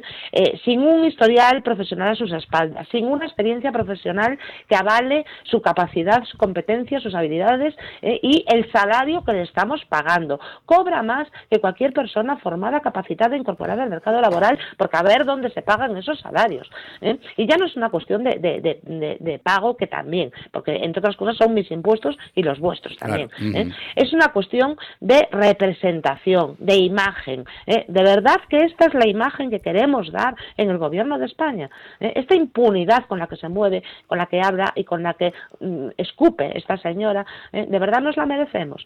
Mm, de verdad que, bueno, por cierto, es la de la, es la de la diarrea legislativa. Ojo, eh, que esto, el historial, claro, aquí como vamos a charco por, ya no por semana, por cada media, por cada dos días, pues nos vamos olvidando, pero bueno, eh, yo tengo la libretita llena. ¿eh? Entonces, sí, sí. Bueno, en fin. Es que además hay una, una, peligrosísima, ya hemos hablado muchas veces de esto, yo creo, la peligrosísima deriva autoritaria de este gobierno. Y ahora decías, María, y con acierto nos dicen que estudiar, nos dicen, pero es que nos dicen que comer, nos dicen cómo relacionarnos, cómo relacionarnos con nuestros iguales y hasta con los animales, ¿no? Uh -huh. A los que acabas considerando iguales a efectos jurídicos. ¿no? Y en algunos casos superiores. Claro, o sea, que no deja de ser una cosa curiosa. Y lo que es verdad, alguien me decía en cierta ocasión, eh, José Antonio, que es que así empezaron en Venezuela. Y yo decía, esto no es posible. Vivimos, ya, en, la, ya, ya, vivimos en la, la Europa, la, la, Unión Europea, esto, es, esto es imposible. Bueno, y uno va viendo cómo efectivamente esta ingeniería social que se está poco a poco imponiendo y que hace que cale, pues en buena medida, efectivamente pasa por, por lo que ya se ha dicho. O sea, controlan la educación, controlan probablemente pues el gobierno de los jueces, desde luego la fiscalía está absolutamente entregada al poder político. Y bueno, ya vemos cómo la presidenta del Congreso, pues incluso llega a, negar inicialmente, luego lo facilita, pues un registro eh, policial para poder aclarar un caso de corrupción que, que, le afecta de manera particular a esa Cámara Legislativa. ¿No? De todas maneras, este, eh, lo que está claro es que no le hacen ningún favor a las mujeres. No, punto número uno. Punto número dos. No creo, bajo ningún concepto, que estén cometiendo errores. Es decir, es sencillamente que son malas. Sí, sí. No, sí el hecho, el hecho son que... mala gente, son malas personas porque primero intentan imponer a los demás su propia forma de ver la vida, que por cierto luego ellas no actúan de manera coherente, porque mmm, que alguien me venga a explicar ahora si es muy feminista la trayectoria personal de la ministra Irene Montero. En absoluto lo es. ¿Eh? No, Entonces, mmm, pero en fin, ¿qué le vamos a hacer? Eh, eh, bueno, ahí, ahí, ya sabéis eh, que bueno, yo, yo eh, mira, me, soy muy partidaria de todos los argumentos, pero ese en concreto eh, no lo compartiría. Es decir, bueno, me parece que es un, una, a ver, es una, es una evidencia, no, vamos a ver. A mí lo que me molesta en el fondo del tema de, de, de la señora Montero es todo lo que se dijo en su momento de la señora Botella. ¿vale? Que entre otras claro, cosas, eso, pero si eso me refiero, no me refiero a su trayectoria. Pero María, si yo no me refería, no me refería, claro. no me refería a su comportamiento, sí, sí. me refiero claro, a la incongruencia claro, de lo que dice con lo que hace. Exactamente, incongruencia, inconsistencia. Claro. Y mira, eh, yo a mí que haga luego lo que le dé la gana. Claro, a mí si me, si me lo permitís, voy a, voy a corregir un poquito a, a, a José Antonio, porque yo creo que el problema no es que nos digan eh, eh, lo que tenemos que comer, cómo tenemos que vestirnos, cómo tenemos que tal. El problema es que nos dicen lo que no podemos comer, lo que sí, no exacto, podemos vestir, exacto. lo que no podemos llevar en la cara, lo que no podemos sacarnos del cuerpo, y me refiero, sí, a los sí, pelos, sí. porque te tienes que poner ya en su lenguaje, ¿entiendes? Lo, eh, con quién no tienes que, re que, relacionarte, y ahora también nos pretenden decir lo que no tenemos que hacer cuando estamos en la intimidad de la habitación. Es que, y, estos, y estos son los de la libertad. Entonces, no me extraña esa reflexión eh, eh, en relación con, o, o, la comparación con, otras, con otros territorios, sí, claro. porque estos del prohibido prohibir y de la libertad máxima, pues es que de verdad que ya no les queda más que, que es más, es que ahora ya también nos van a decir a quién no podemos poner a gestionar nuestras empresas. De verdad, es que esto, esto es, esto no sé en qué va, en qué, como no cabe pronto, no sé en qué vamos a acabar. Oye, hablando, hablando de empresas y empresas gallegas, está, estamos de enhorabuena porque el Supremo eh, ha fallado en favor de la decisión de prorrogarle a ENCE su estancia en la ría. Sí, sí, pues es una... Es una que por cierto, menudo cabreo tiene el alcalde de, bueno, de pues, Pontevedra. Pues que vaya comiéndolo con patatas. Quiero decir que la, la idea es primero... No, que va a apelar a, to, a, donde sea con el dinero de los españoles. No, con el dinero de los pontevedreses, en eso, todo caso. Pero eso. en cualquier caso, lo que sí es verdad es que es una buena decisión, es una buena, una buena que hay que respetar. Respetaríamos la que saliese de, la, de una Cámara Jurisdiccional, pero bueno, en cualquier caso es una buena decisión, por cuanto lo que supone es garantizar el pan y el alimento de miles de familias que en el entorno de Pontevedra viven de esa empresa. Y además hay que decir algo que no lo dice el alcalde de Pontevedra, que es que han reducido sus emisiones contaminantes casi en un 95%. O sea, quiero Pero decir es un modelo en Europa. Evidentemente, además que han hecho unas inversiones de más de 400 millones de euros, creo recordar, de hace unos cuantos años, precisamente en, en, depuración del proceso productivo. Por tanto, es una empresa que ha hecho los deberes, es una empresa que ha reducido su huella, su huella ambiental, que es evidente que la tenía y es evidente que la tuvo en el pasado de manera sí, sí, claro. muy notable. ¿Y quién, la, ¿Y quién, no la tenía? Exacto, que la ría Pontevedra en, en otros tiempos y quizás no se contaba con las tecnologías que tenemos ahora. En cualquier caso, me parece que es como siempre, algo que decía María ahora, es verdad que toda esta gente juega con ese concepto de libertad. Yo no creo que sean adalides de ninguna libertad, son adalides de lo contrario, del intervencionismo más absoluto. En cualquier caso, yo me felicito, como digo, por los miles de personas que viven de esta empresa. Creo que también es una manera pues avanzar en un proceso productivo de industrialización en Galicia que es muy necesario porque tenemos eh, la economía que tenemos y que es necesario que se sostente en bases más sólidas y bueno, yo creo que es una buena noticia. ¿no? Eh, de todas maneras, a mí lo que, lo que siempre me ha llamado la atención eh, es ese, ese empeño. decía Alejandro Dumas que el orgullo de los que no pueden edificar es destruir. Entonces, yo entendería, por ejemplo, y se lo he preguntado aquí alguna vez, cuando, cuando todavía venía a estos micrófonos el alcalde de Pontevedra, decía, pero vamos a ver, vamos a suponer que efectivamente consigues que echen a, ECDI. ¿Qué alternativa tienes en cartera para tratar de dar trabajo a esa gente que se queda en la calle? Ninguna, ninguna. Entonces, ninguna. entonces María, es, es eh, jorobar por jorobar. Sí, sí, yo, eh, bueno, un, un, pequeño, un pequeño apunte eh, uh -huh. a, también a lo que acaba de decir eh, José Antonio, que, bueno, quizás esto, eh, más, más que de la tertulia de hoy, eh, pues merece una charla sosegada, algún café, pero yo no sé si me preocupa más el intervencionismo, que además siendo yo de, la tendencia que soy, pues evidentemente me, me perjudica, me, me, preocupa mucho, y ojo, me preocupa mucho más el intervencionismo eh, no aparente que el evidente. Claro, claro. es decir, aquí se está haciendo una intervención sistemática y progresiva en los sistemas de gestión empresarial y no uh -huh. me estoy refiriendo a la ley de paridad, ¿eh? me estoy refiriendo a muchas otras cosas previas que han pasado más o menos eh, desapercibidas, que me parece gravísimo. ¿eh? pero casi tanto o más que esto me preocupa la labor de ingeniería social que se viene realizando en los últimos meses sí, sí. y este esta es la, la, nota que quería añadir y es lo que probablemente sea objeto de otra cuestión. Bien, en relación concreta con el tema de ENCE, eh, compartiendo todo lo que estáis comentando, eh, a mí sobre todo y ante todo me alegra la, la cierta tranquilidad ¿eh? de las familias eh, pontevedresas, uh -huh. porque estas personas llevan muchos, muchos años ¿eh? esperando una decisión de la cual depende su, su, vida, su patrimonio, su familia, su arraigo territorial y muchas otras cosas. Digamos que también que es una comarca que no se caracteriza eh, precisamente por su industrialización, ¿no? Entonces, evidentemente, eh, bueno, pues esto era, era un problema y yo me alegro de que por fin estas familias puedan respirar tranquilas un tiempo. ¿no? Y lo que me, lo que me pregunto, y además me, me lo pregunto reiteradamente, es a santo de que cuando la justicia española se ha pronunciado tan claramente, uh -huh. ¿eh? Eh, ciertos sectores, pues claramente el, el, el BNG, ¿no? Uh -huh. eh, aparte de, de acusar eh, también impunemente, cosa que en su momento, yo ya sé que muchas veces es mejor mirar para otro lado, ¿no? pero también, pero también creo, también creo que a veces hay que, hay que darle a las cosas el valor que tienen, sobre todo cuando son graves y parar los pies, ¿no? Eh, recordemos que la primera declaración de la señora Pontón fue una acusación directa de intervención de las multinacionales en la justicia, sí, sí. ni más ni menos. ¿eh? Entonces, oiga, eh, esto, pues no sé hasta qué punto tiene, tiene un pase, ¿no?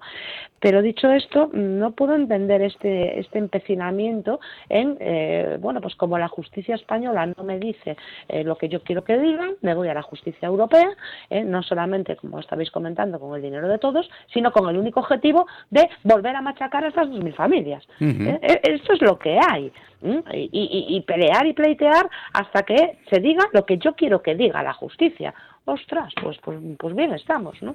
Sí, sí, bueno, ya sabes, eh, en lugar de decir, bueno, se acata aunque no se comparta, que es lo que hay que hacer en estos casos, oye, mira, eh, yo he peleado, he perdido, pues ala, a otra cosa mariposa. No, sostener en un medalla. Debe ser que piensan que como está ahora al frente del Constitucional Conde Pumpido, pues alguna gracia les puede hacer.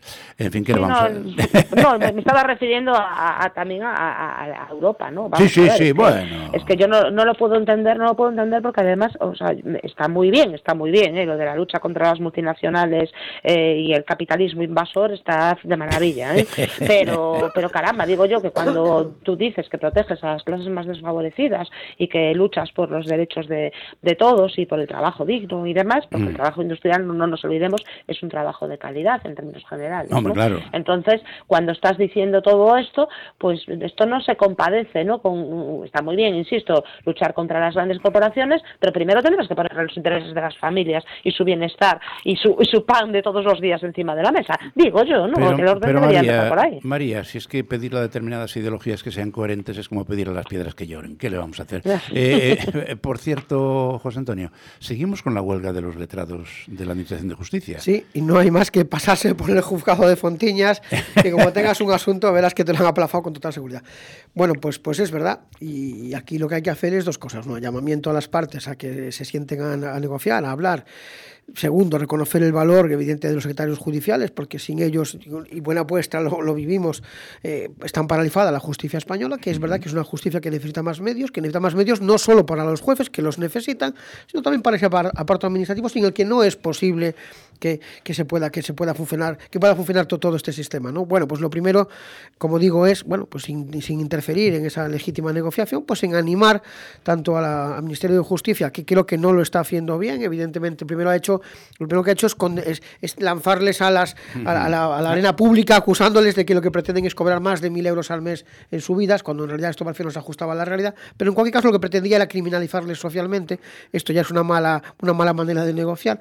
Segundo, yo lo que digo es ser respetuosos en ese proceso, pues como, establece la legislación española de, de, negociación colectiva, animarles a que bueno, pues ambas partes sean generosas, porque en el fondo lo que está sucediendo es que se está paralizando la justicia y esto significa que tiene un enorme, una enorme, un enorme impacto en la vida cotidiana de las personas. Por tanto, los, los ciudadanos están sufriendo, esto no, no hay ninguna duda, porque ven aplazados sus, sus litigios por sus, la, satisfacción de sus derechos, y esto, pues evidentemente, debería ponerse coto cuanto antes, claro. Y de todas maneras, María, ojo, porque eh, si se resuelve, cuando se resuelva esta situación, uh, en la lista de espera están los jueces, ¿eh? Sí. Exactamente, exactamente. De todas maneras, yo creo que lo tiene muy fácil, ¿eh? porque, a ver, la, la ministra Job tiene en, sus, eh, su gobierno, uh -huh. eh, por lo menos en, en, este momento, no sabemos lo que va a pasar la semana que viene, ¿no? Pero, pero bueno, en este momento eh, tiene en su gobierno a, a, la mejor negociadora del mundo mundial, ¿no? Totalmente. Es la señora Díaz, ¿no? Claro. Es la de, los, la de las negociaciones. Bueno, pues sí, lo que habrá que hacer es pasarle el teléfono, que por cierto, tiene una huelga salvaje en inspección de trabajo desde hace no sé cuántos meses también. Oh, bueno, de eso no de eso no habla nadie, ¿no? O sea, mm, claro, está muy bien negociar con los, dineros de los demás cuando lo que estás es negociando con los propios, pues a lo mejor falla un poco el acuerdo, ¿no? Pero bueno, lo que tienen que hacer es llamarla a ella y que ponga orden, ¿no? La, en la negociación. O sea, en fin, yo eh, suscribiendo también todo lo que estáis eh, comentando, a mí aquí desde fuera no me queda otra que, que bueno, pues que, que, tener cierta simpatía y empatía, que se diría ahora, ¿no? Con las personas que, que están con sus reivindicaciones, entre otras cosas, porque están eh, apostando, ¿no? O están sufriendo unas mermas considerables en sus prestaciones, por tanto, algo de razón deben de tener, ¿no? Y lo que está claro es que aquí hay una serie de acuerdos, una serie de pactos firmados, y no porque lo digan los que se están manifestando, los que, se, los que están en, en bueno, en el ejercicio de su derecho de huelga, sino porque lo ha reconocido todo el Ministerio, oiga, pues qué menos, ¿no? Que exigir que lo que se pacta y lo que se firma se haga, se haga realidad, ¿no? Qué menos. Yo, de todas maneras, respecto a todo este tipo de cosas, siempre me queda una esperanza. Eh, que se puedan hacer las cosas bien, porque no ha dicho que las va a arreglar el presidente del gobierno. Porque si dice que se van a arreglar, eh, ya sabes que no se, se van a arreglar. de manera definitiva. ¿eh? Sí, eh, sí. Porque además es, es, un maestro en, en quitarse de en medio eh, y en ir a lo suyo. Ahora tiene preparada una tiene preparada una tournée sí, por todos los países eh, europea, pa, para preparar. Yo estoy deseando, mirad, esto lo, esto lo comenté yo el año, la semana Tre pasada. 30 segundos, María. 30 segundos. Estoy deseando que pase, aunque sea de refilón, por los Países Bajos, porque el otro día eh, uno de sus socios de gobierno, concretamente el señor eh, Jaume Sens, dijo que eh, Ferrovial sería ido un paraíso Ah, fiscal. Estoy fiscal, sí. deseando saber qué es lo que piensan en los holandeses de esta calificación tan estupenda que se ha dado por parte de, de un miembro del gobierno de España a su sistema tributario. Estarán encantados, como tiene que ser. María Bastida, un beso muy grande y muchas gracias. Un beso, muchas gracias. Antonio Constela, muchas gracias por venir. Un abrazo. Un abrazo Y ustedes no se vayan, que vamos un momentito a publicidad, pero acto seguido volveremos con noticias. Están Maite Garrido y Sandra Fares cocinándolas para traérselas recién hechidas hasta ahora.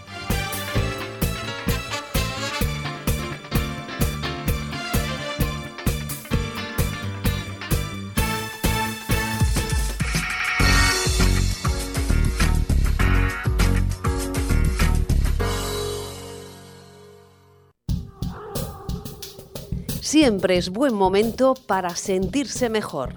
Clínica de Corps en Enrique Mariñas 32, Sport Center Coruña en Mato Grande. Unidad de referencia en cirugía y medicina estética, con un equipo liderado por el doctor Juan Luis Morán Montepeque y la doctora Encina Sánchez Lagarejo, con más de 30 años de experiencia. Pide tu cita en el 981 14 52 10 decorps.es. Ser mayor debería ser una buena noticia. Cada domingo de 7 a 8 de la mañana en Es Radio, esa será nuestra única y sana intención. Con todos vosotros, mayores, cuidadores y familias, porque sois los primeros. Sois los primeros. Los domingos de 7 a 8 de la mañana con Ignacio Balboa en Es Radio. La limpieza es un concepto con múltiples interpretaciones. Limpiezas Germania significa cuidar de los nuestros, tener una imagen que evoque respeto hacia los clientes y seguridad para nuestros empleados, garantizando que el trabajo bien hecho genera buenos resultados. Limpiezas Germania cuida de usted protegiendo su espacio, mimando aquello que más le importa, que no se ve pero se siente. Por eso tratamos a cada persona y proyecto de una forma única, cuidando los detalles y sorprendiendo con los resultados. Limpiezas Germania. Apuesta por la confianza. Teléfono 981 94 16 59. Limpiezasgermania.es. En Noceo construimos colchones atendiendo a criterios médicos y ergonómicos, con el fin de mejorar la circulación sanguínea y retrasar el deterioro físico. Ven a Noceo, Rúa Restoyal 35, Santiago de Compostela. ¿Y tú? ¿Duermes o noceas? Compro oro renta gold en Santiago de Compostela. Compramos tus relojes de alta gama de las marcas Rolex, Panerai, Hublot, Omega, Breitling y muchas más. También puedes disponer del dinero sin desprenderte de tu reloj. Podrás recomprarlo cuando te convenga. Antes de vender, visítanos. Ven a Renta Gold. Estamos en la Plaza de Galicia, en las Galerías, en la calle Orreo 911, en Santiago de Compostela. Te esperamos.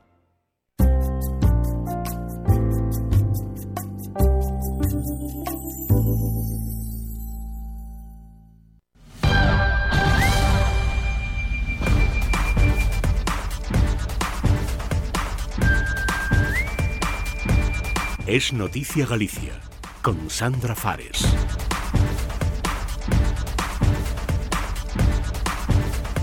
Saludos, muy buenas tardes. Comenzamos en este momento nuestro servicio informativo, el de esta jornada 9 de marzo, jueves. Escucharemos el comentario de nuestro colaborador Javier Presas, pero antes, como siempre, les contaremos las últimas novedades de lo que está sucediendo aquí en Galicia y en el último tramo les ofreceremos la información meteorológica tan importante en días como hoy y es Deporte Galicia con Álvaro Aldrey. Comenzamos.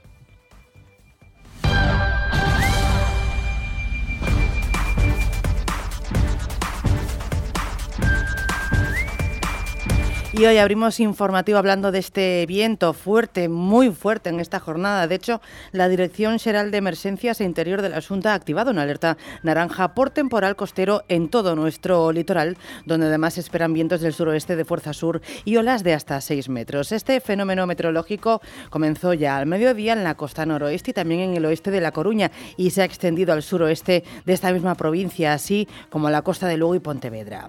Para garantizar la seguridad de los bienes y de las personas, la Junta, a través del 112 Galicia, ha informado de esta situación a los ayuntamientos, diputaciones, servicios provinciales, agrupaciones de protección civil y clubes náuticos afectados. El gobierno gallego también recuerda la importancia de mantenerse alejado de la línea de costa, es decir, de diques, rompientes y paseos marítimos, así como de extremar las medidas de seguridad a la hora de realizar cualquier actividad en el mar.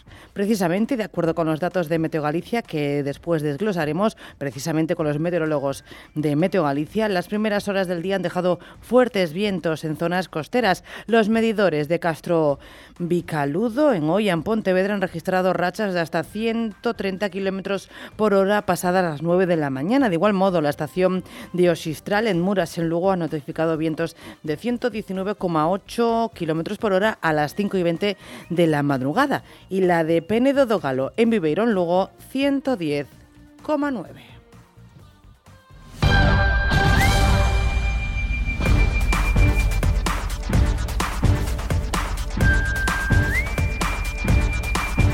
Otras cuestiones marcan la actualidad de esta jornada. El complejo Mar Industria ha vuelto a trasladar su reclamación de contar con un PERTE propio para poder optar a ayudas procedentes de los fondos europeos Next Generation y poder así seguir compitiendo en los mercados internacionales y, por supuesto, seguir creando empleo, movilizando inversiones por más de 400 millones de euros. Así lo ha trasladado Roberto Alonso, el secretario general de Anfaco Cecopesca, tras participar en un encuentro entre representantes del sector y el de director general de Red es eh, Alberto Martínez, al que también ha asistido el delegado del Gobierno, José Millones, la subdelegada del Gobierno en Pontevedra, Michael Arriba, o el delegado del Estado en la zona franca, David Regades. En esta reunión se han abordado las necesidades del sector para avanzar en su modernización y digitalización y al respecto Alonso ha señalado que el complejo Mar Industria aquí en Galicia está altamente tecnificado y modernizado, aunque todavía tiene retos por abordar para consolidarse como industria 4.0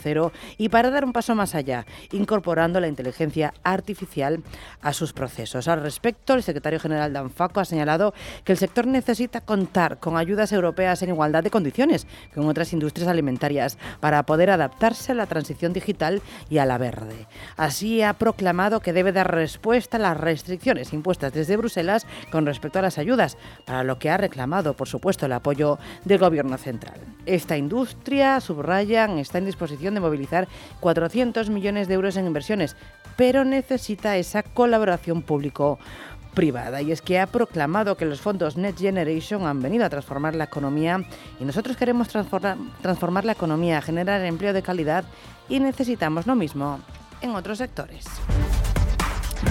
Más cosas. El vicepresidente primero, además de consejero de Economía, Francisco Conde, ha señalado en la inauguración del 32 Salón del Automóvil y de la Motocicleta en Vigo que Stellantis está llamada a seguir creciendo aquí en Galicia y para eso necesita respuesta para sus planes de futuro. Según ha subrayado, gran parte de ellas depende del compromiso de los fondos europeos que a día de hoy siguen dependiendo de la voluntad política del Gobierno de España.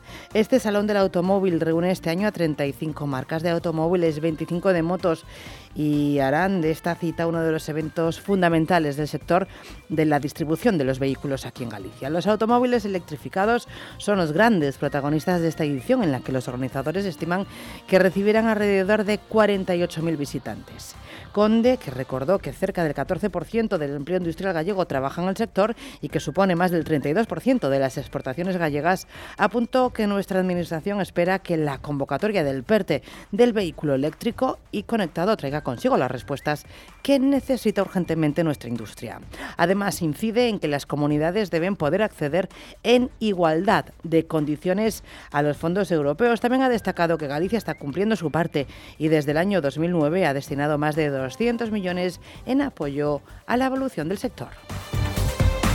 Miramos al mar ahora para contarles que la Consejería de Mar ha acordado con parte del sector la apertura desde el próximo lunes de entre 20 y 25 kilómetros adicionales de costa a la extracción de la mejilla, la semilla del mejillón, en bancos naturales para que los bateeiros puedan hacer frente a la escasez de esta cría registrada este año. Paralelamente, parte del sector ha avanzado nuevas movilizaciones para los próximos días.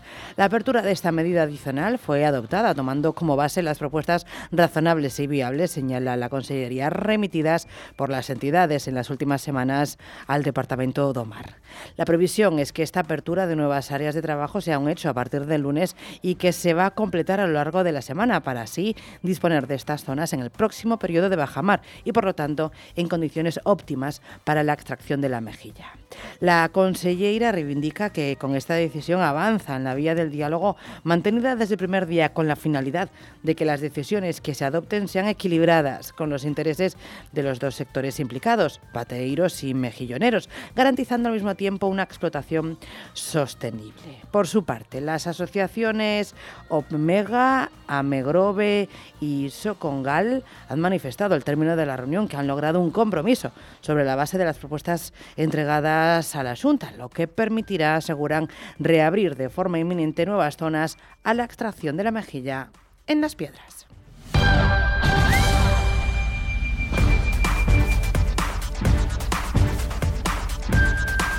Y empezamos ahora nuestro habitual repaso por provincias. Empezamos como es habitual en la de La Coruña para contarles que la jueza Elena Fernández Currás, que desde octubre se encarga del procedimiento para determinar las responsabilidades penales y civiles por el accidente del tren Albia, con, recordamos, 80 muertos y 140 heridos, ha planteado a las partes un calendario que va desde el 20 de junio al 27 de julio para la fase documental de conclusiones y de informes. Así, de confirmarse este plan, que por el momento no ha recibido alegaciones, el juicio afrontaría su parte final en pleno décimo aniversario de la tragedia que sucedió, recordamos, ese fatídico 24 de julio del 2013. De mantenerse el calendario, que podría cambiarse por alegaciones, como decíamos, el 27 de julio los acusados podrán hacer uso de su derecho a pronunciar la última palabra. Nos vamos a la provincia de Pontevedra. En Vigo, la policía local detuvo a un hombre sobre el que constaba una orden de búsqueda, detención e ingreso en prisión emitida por el juzgado de lo penal número 3, en este caso de La Coruña. Fue pasadas las 6 y 20 de la tarde de ayer, cuando una patrulla que se encontraba realizando labores de vigilancia en materia de seguridad procedió a la identificación de este hombre, R.P.V.M. de Uruguay y de 50 años de edad. A realizar el cotejo y la la verificación telemática de sus datos averiguaron que efectivamente constaba dicha orden de ingreso en prisión, por lo que fue detenido en cumplimiento del mandato judicial. En Orense les contamos que el Alto Tribunal Gallego ha ratificado la nulidad de las licencias que otorgó el Ayuntamiento en el año 2007 en vía de legalización en el subsuelo de la Plaza de San Antonio por estar en suelo de propiedad pública. En la resolución que conoció el Ayuntamiento esta misma semana, el Alto Tribunal Gallego confirma la resolución anterior del Juzgado Contencioso Administrativo número 1 de Orense, de fecha 30 de diciembre del año 21, en la que declaraba la nulidad de pleno derecho de los acuerdos de la Junta de Gobierno local relativos a la concesión de licencias urbanísticas de obra, ocupación, usos, actividad y apertura referidas a este subsuelo de la plaza. Todavía cabe, eso sí, interponer recurso de casación ante el Supremo, pero cuando la sentencia sea firme, tanto los propietarios de concesiones de garajes como de bajos y las empresas que gestionan el parking tendrán que abandonar dichas dotaciones. Y terminamos en Lugo. Sepan que la farmacéutica Kern Pharma pide licencia para la fábrica de Monforte y va a iniciar las obras esta misma primavera. Kern Pharma invertirá en una fase inicial algo más de 31 millones de euros y va a generar 50 empleos en Monforte. El proyecto prevé a medio plazo el desarrollo de cuatro áreas productivas de diferentes tipos de medicamentos y cuando se haya completado la inversión ascenderá a 60 millones y 100 los puestos de trabajo que mantendrán de forma directa su actividad.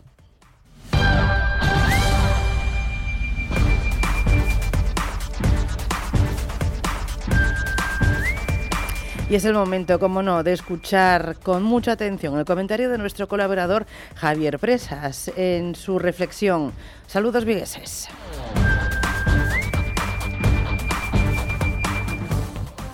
Buenos días y saludos vigueses. Definitivamente, la vida puede ser maravillosa. Nos lo enseñó Andrés Montes entre noches televisivas americanas en las que aprendimos que dormir es de cobardes, camino de aquel Mundial de Japón inolvidable y lo comprobamos a diario entre tantas y tantas páginas que nos enseñan que la realidad supera siempre la ficción.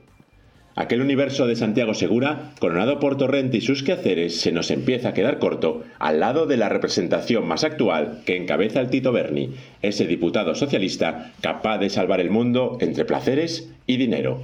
O lo que es lo mismo, capacitado para mezclar, por ejemplo, las bondades de la energía solar con prostíbulos y drogas, que tiene que haber tiempo para todo. A su alrededor surge un relato tan creativo como oscuro. Un mediador que acumula terabytes de datos en la nube, políticos, parlamentarios y empresarios de toda índole entre los que surge, a bote pronto, el curita, genial apelativo socialista, mezcla cínica de insulto socarrón que define a quien solo buscaba la pela corrupta y no el goce de la coca o de las señoritas de compañía. Habráse visto. Y mientras tanto, personaje también de la comedia, el presidente del gobierno guarda silencio. Ese mismo hombre que no dudó en calificar de indigno a Rajoy cuando afloraba la corrupción en el PP, arma esgrimida para aquella moción de censura con la que accedió al poder de la mano de todos aquellos que no desean ser España. ¿Qué más da? Tenemos que excusar y comprender. Esta semana lo cogió atareado en organizar esa gran fiesta feminista, el 8M, Tarea compleja cuando uno preside un gobierno que libera a violadores a destajo. ¿Y en Vigo? ¿Cómo va esta particular visión del mundo? A todo trapo. Miren a Abel Caballero, ese gran hombre que tardó apenas cinco días en mandar descolgar la lona de Marta Fernández Tapias en Colón. Menuda insolencia la de la candidata del PP. Dejarse ver. Aquí solo se puede ver al regidor. A todas horas, en cualquier escenario e incluso contra la voluntad de los presentes. El dinero manda y la subvención ahoga. Lo saben clubes, asociaciones y demás. Por suerte, en nuestra curiosa trama viguesa todavía no hay drogas y prostíbulos, que se sepa. Lo que hay es una imposición atronadora e insultante, la de un hombre que invisibiliza a la oposición ante el silencio cómplice de muchos. Esa lona de Colón nos mostró a Estrella Galicia, a Idealista, a Mercedes o a Bifiter. Curioso que el supuesto expediente que le inutiliza se resolviese ahora, cuando apenas mostraba el rostro de una cara sonriente. Qué pena de dictadura disfrazada. Buenos días y saludos vigueses. Galicia de norte a sur, en Es Radio Galicia.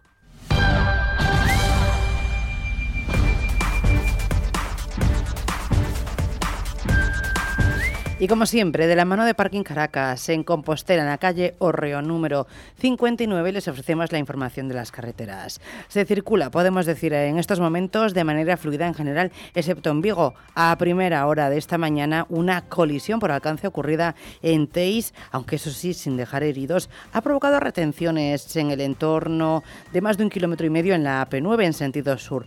Retenciones ya resueltas. Aún así, en toda Galicia, mucha precaución en las carreteras, fuertes vientos y ya lo ven también, fuertes lluvias. Y dicho esto, y como siempre, les pedimos que conduzcan con extrema precaución y que mantengan, como no, siempre, siempre, las distancias de seguridad.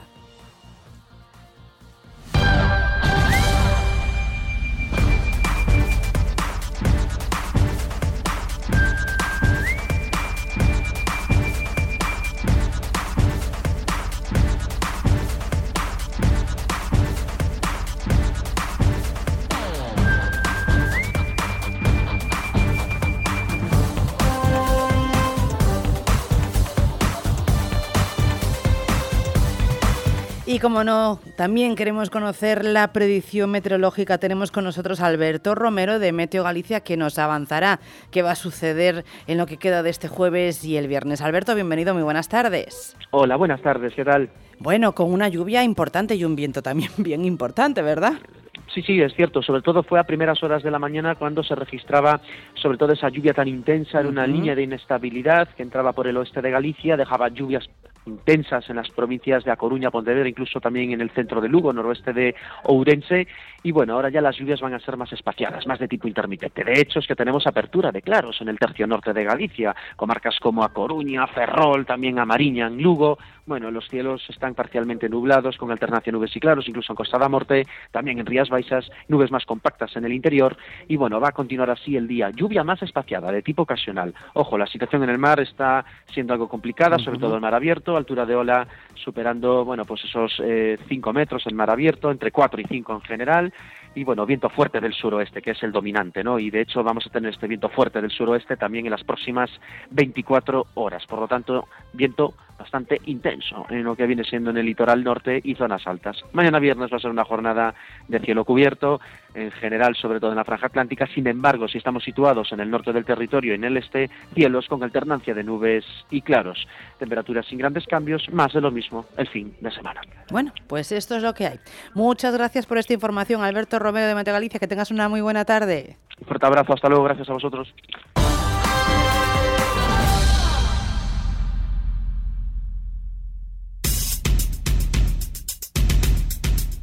Comienza Es Deporte en Es Radio Galicia con Álvaro Aldrey. J. Rey Aluminios, todo tipo de carpintería en aluminio, acristalamiento y persianas. Garantía de producto. Instalamos en toda Galicia. Pídanos presupuesto sin compromiso. Visítanos en aluminiosjrey.com. Desatascos Blancosan, su empresa en A Coruña, Ferrol y Santiago. Contamos con camiones Cuba etiqueta eco de última generación de diferentes medidas y de hasta 12.000 litros de capacidad.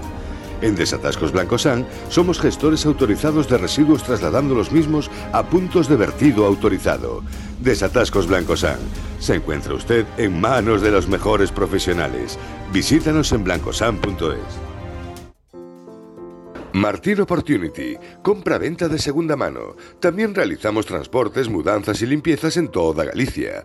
Garantizamos un servicio rápido, moderno y fiable. Martín Opportunity, visítanos en Ferrol, Santiago y Milladoiro. Y ahora, franquíciate con nosotros en tu propio local. martinopportunity.com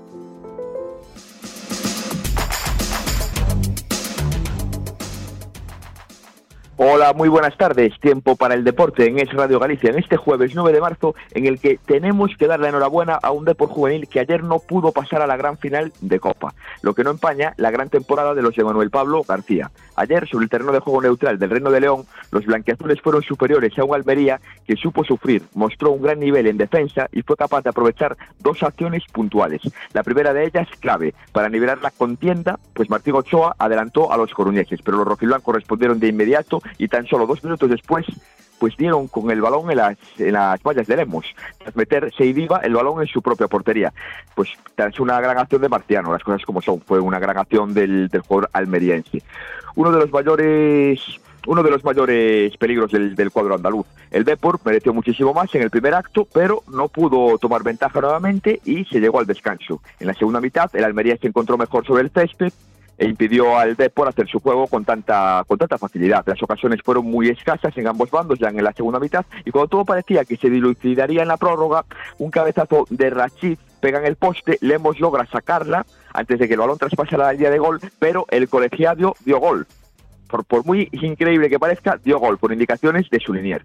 Es un error escandaloso, polémico y que deja claro que en España lo único que vale es hablar con Enrique Negreira o que Florentino coma con Tebas en casa de José Ramón de la Morena.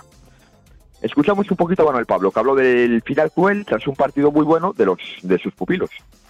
La sensación todo marcado por ese gol en el último segundo que no sabemos muy bien si ha entrado o no ha entrado el balón. Bueno, pues eso, ¿no? Eh, ha sido un poco cruel el final porque, bueno, eh, yo creo que hemos hecho un partido muy bueno, siempre siendo constantes y siempre con nuestra idea, sabiendo que ellos eran un rival fuerte también, pero sobre todo ha sido bastante cruel porque el partido estaba muy igualado y bueno, eh, no hemos podido ya reaccionar ni, ni nada, ¿no? Pero, pero bueno, estoy orgulloso de cómo han jugado, de la idea que han propuesto, de siempre ser valientes, de tener el balón. El campo tampoco es que nos haya ayudado mucho, la verdad, porque nuestra propuesta es intentar llevar el balón de un lado para otro, pero bueno, estaba el campo para los dos, no muchos repalones, la verdad es que ha sido complicado, pero lo que te digo, dentro de de las complicaciones que hemos tenido, hemos sido siempre fieles a nuestra idea. Mirando al primer equipo, Oscar Cano continúa dándole vueltas al 11 que presentará ante el Real Madrid Castilla el próximo domingo a partir de las 7 en Riazor. Y bueno, el técnico que deberá de paliar la baja de Alberto Quiles. Y parece que será Saberio el elegido. Ya saben, aquí en el Deport si eres de fuera de la casa, oportunidades las que quieran. Si eres de la casa, pues ya ven, ni teniendo un juvenil campeón de España, ni llegando a semifinales de la Copa, aquí nada. Pruebas, obstáculos, piedras, lo que haga falta cada fin de semana. Eso sí, el equipo, lo de saltar el liderato, por ahora ni se le espera. Mejor, la mejor plantilla de la liga, ni por recomendación. Si el Depor no asciende, el primer culpable de este año tiene nombre y apellidos, y lo voy a decir claramente. Borja Jiménez Saiz, un desastre absoluto que complicó la situación hasta límites insospechados en el principio. Pero ojo, no es el único ya, pues Oscar Cano está siendo un técnico similar y su falta de ambición, sobre todo fuera de casa, tiene al equipo con más dudas cuando ya estamos en el mes de marzo. Club Deportivo Lugo, primer entrenamiento del vitoriano Íñigo Vélez y al acabar la sesión hubo rueda de prensa en la que habló Pablo Clavería, quien deja claro la gran dureza del nuevo míster en las sesiones y de su insistencia en salir siempre a ganar, a sumar de tres en tres. Escuchamos a Pablo Clavería un poquito. Días. Bueno, ¿cómo fue este primer entrenamiento con el nuevo míster? ¿Qué tal? Buenos días. Bueno, pues fue una sesión intensa en donde trabajamos los aspectos que el míster quería que tuviéramos más claros y nada, con, con muchas ganas de, de, que llegue el fin de semana y, y, de por fin sacar los tres puntos. Bueno, ¿qué os comentó sobre la idea de juego, sobre el modelo que podemos ver con el Club Deportivo Lugo con Íñigo Vélez, Pablo? Bueno, eh, venía con un, con un sistema claro, un método de trabajo, con las cosas claras y sobre todo con, con una cosa muy clara que es intentar salir todos los partidos a ganar. Entonces, bueno, a partir de esa línea entiendo que ya iremos trabajando, conociéndonos más y bueno, ya no te puedo contar mucho más, lo tendrás que ver el fin de semana.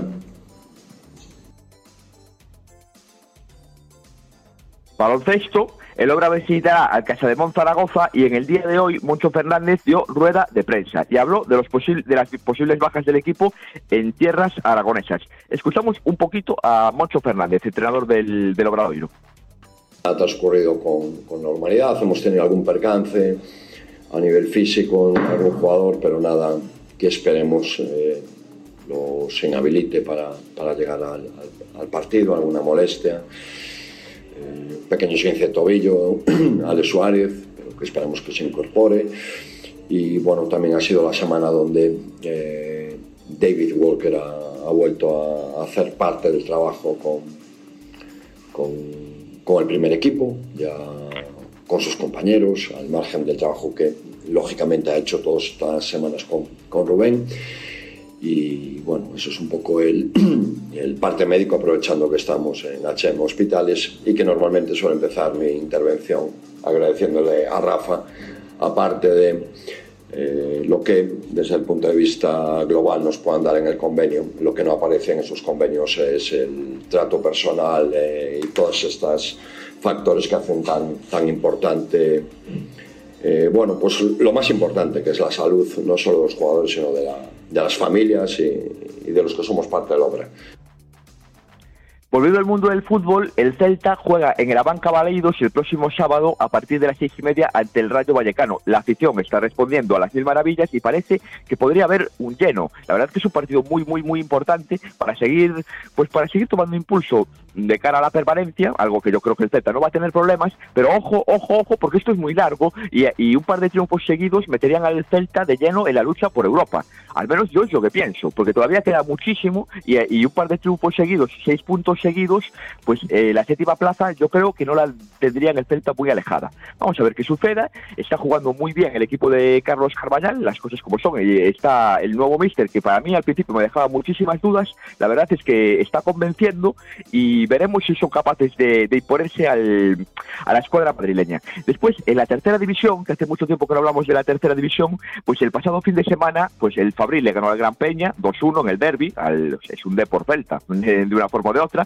Fabril 2, Gran Peña 1 mantiene el liderato y volvió a dejar claro que Martín Ochoa es un jugador de, de, otra categoría, Diego Gómez lo mismo. Y, y, bueno, y ahí está el Fabril líder con dos puntos de ventaja sobre un Arosa que le ganó 1-0 al Viveiro y que está resistiendo. Los de Que ahí, ahí resisten, hacen la goma, pero sacan tan solo dos puntitos. Yo creo que esto es un mano a mano entre Arosa y Fabril. Después, para la fase de ascenso. Ahí está el Rápido de Bouzas, que se puso en la estrada por 1-3. Ojo al Estradense que se hunde.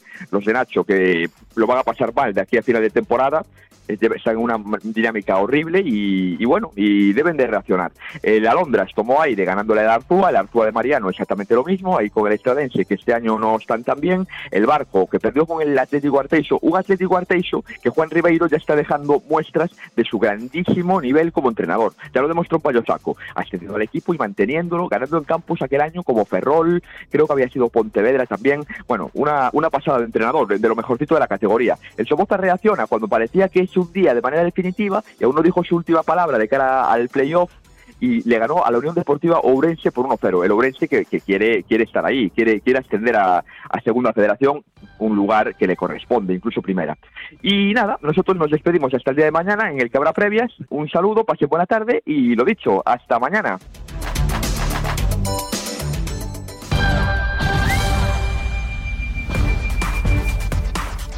Y nos despedimos recordándole que puede seguir todas las noticias en nuestra página web esradio.libertadigital.com barra Galicia. Es Radio. Servicios informativos.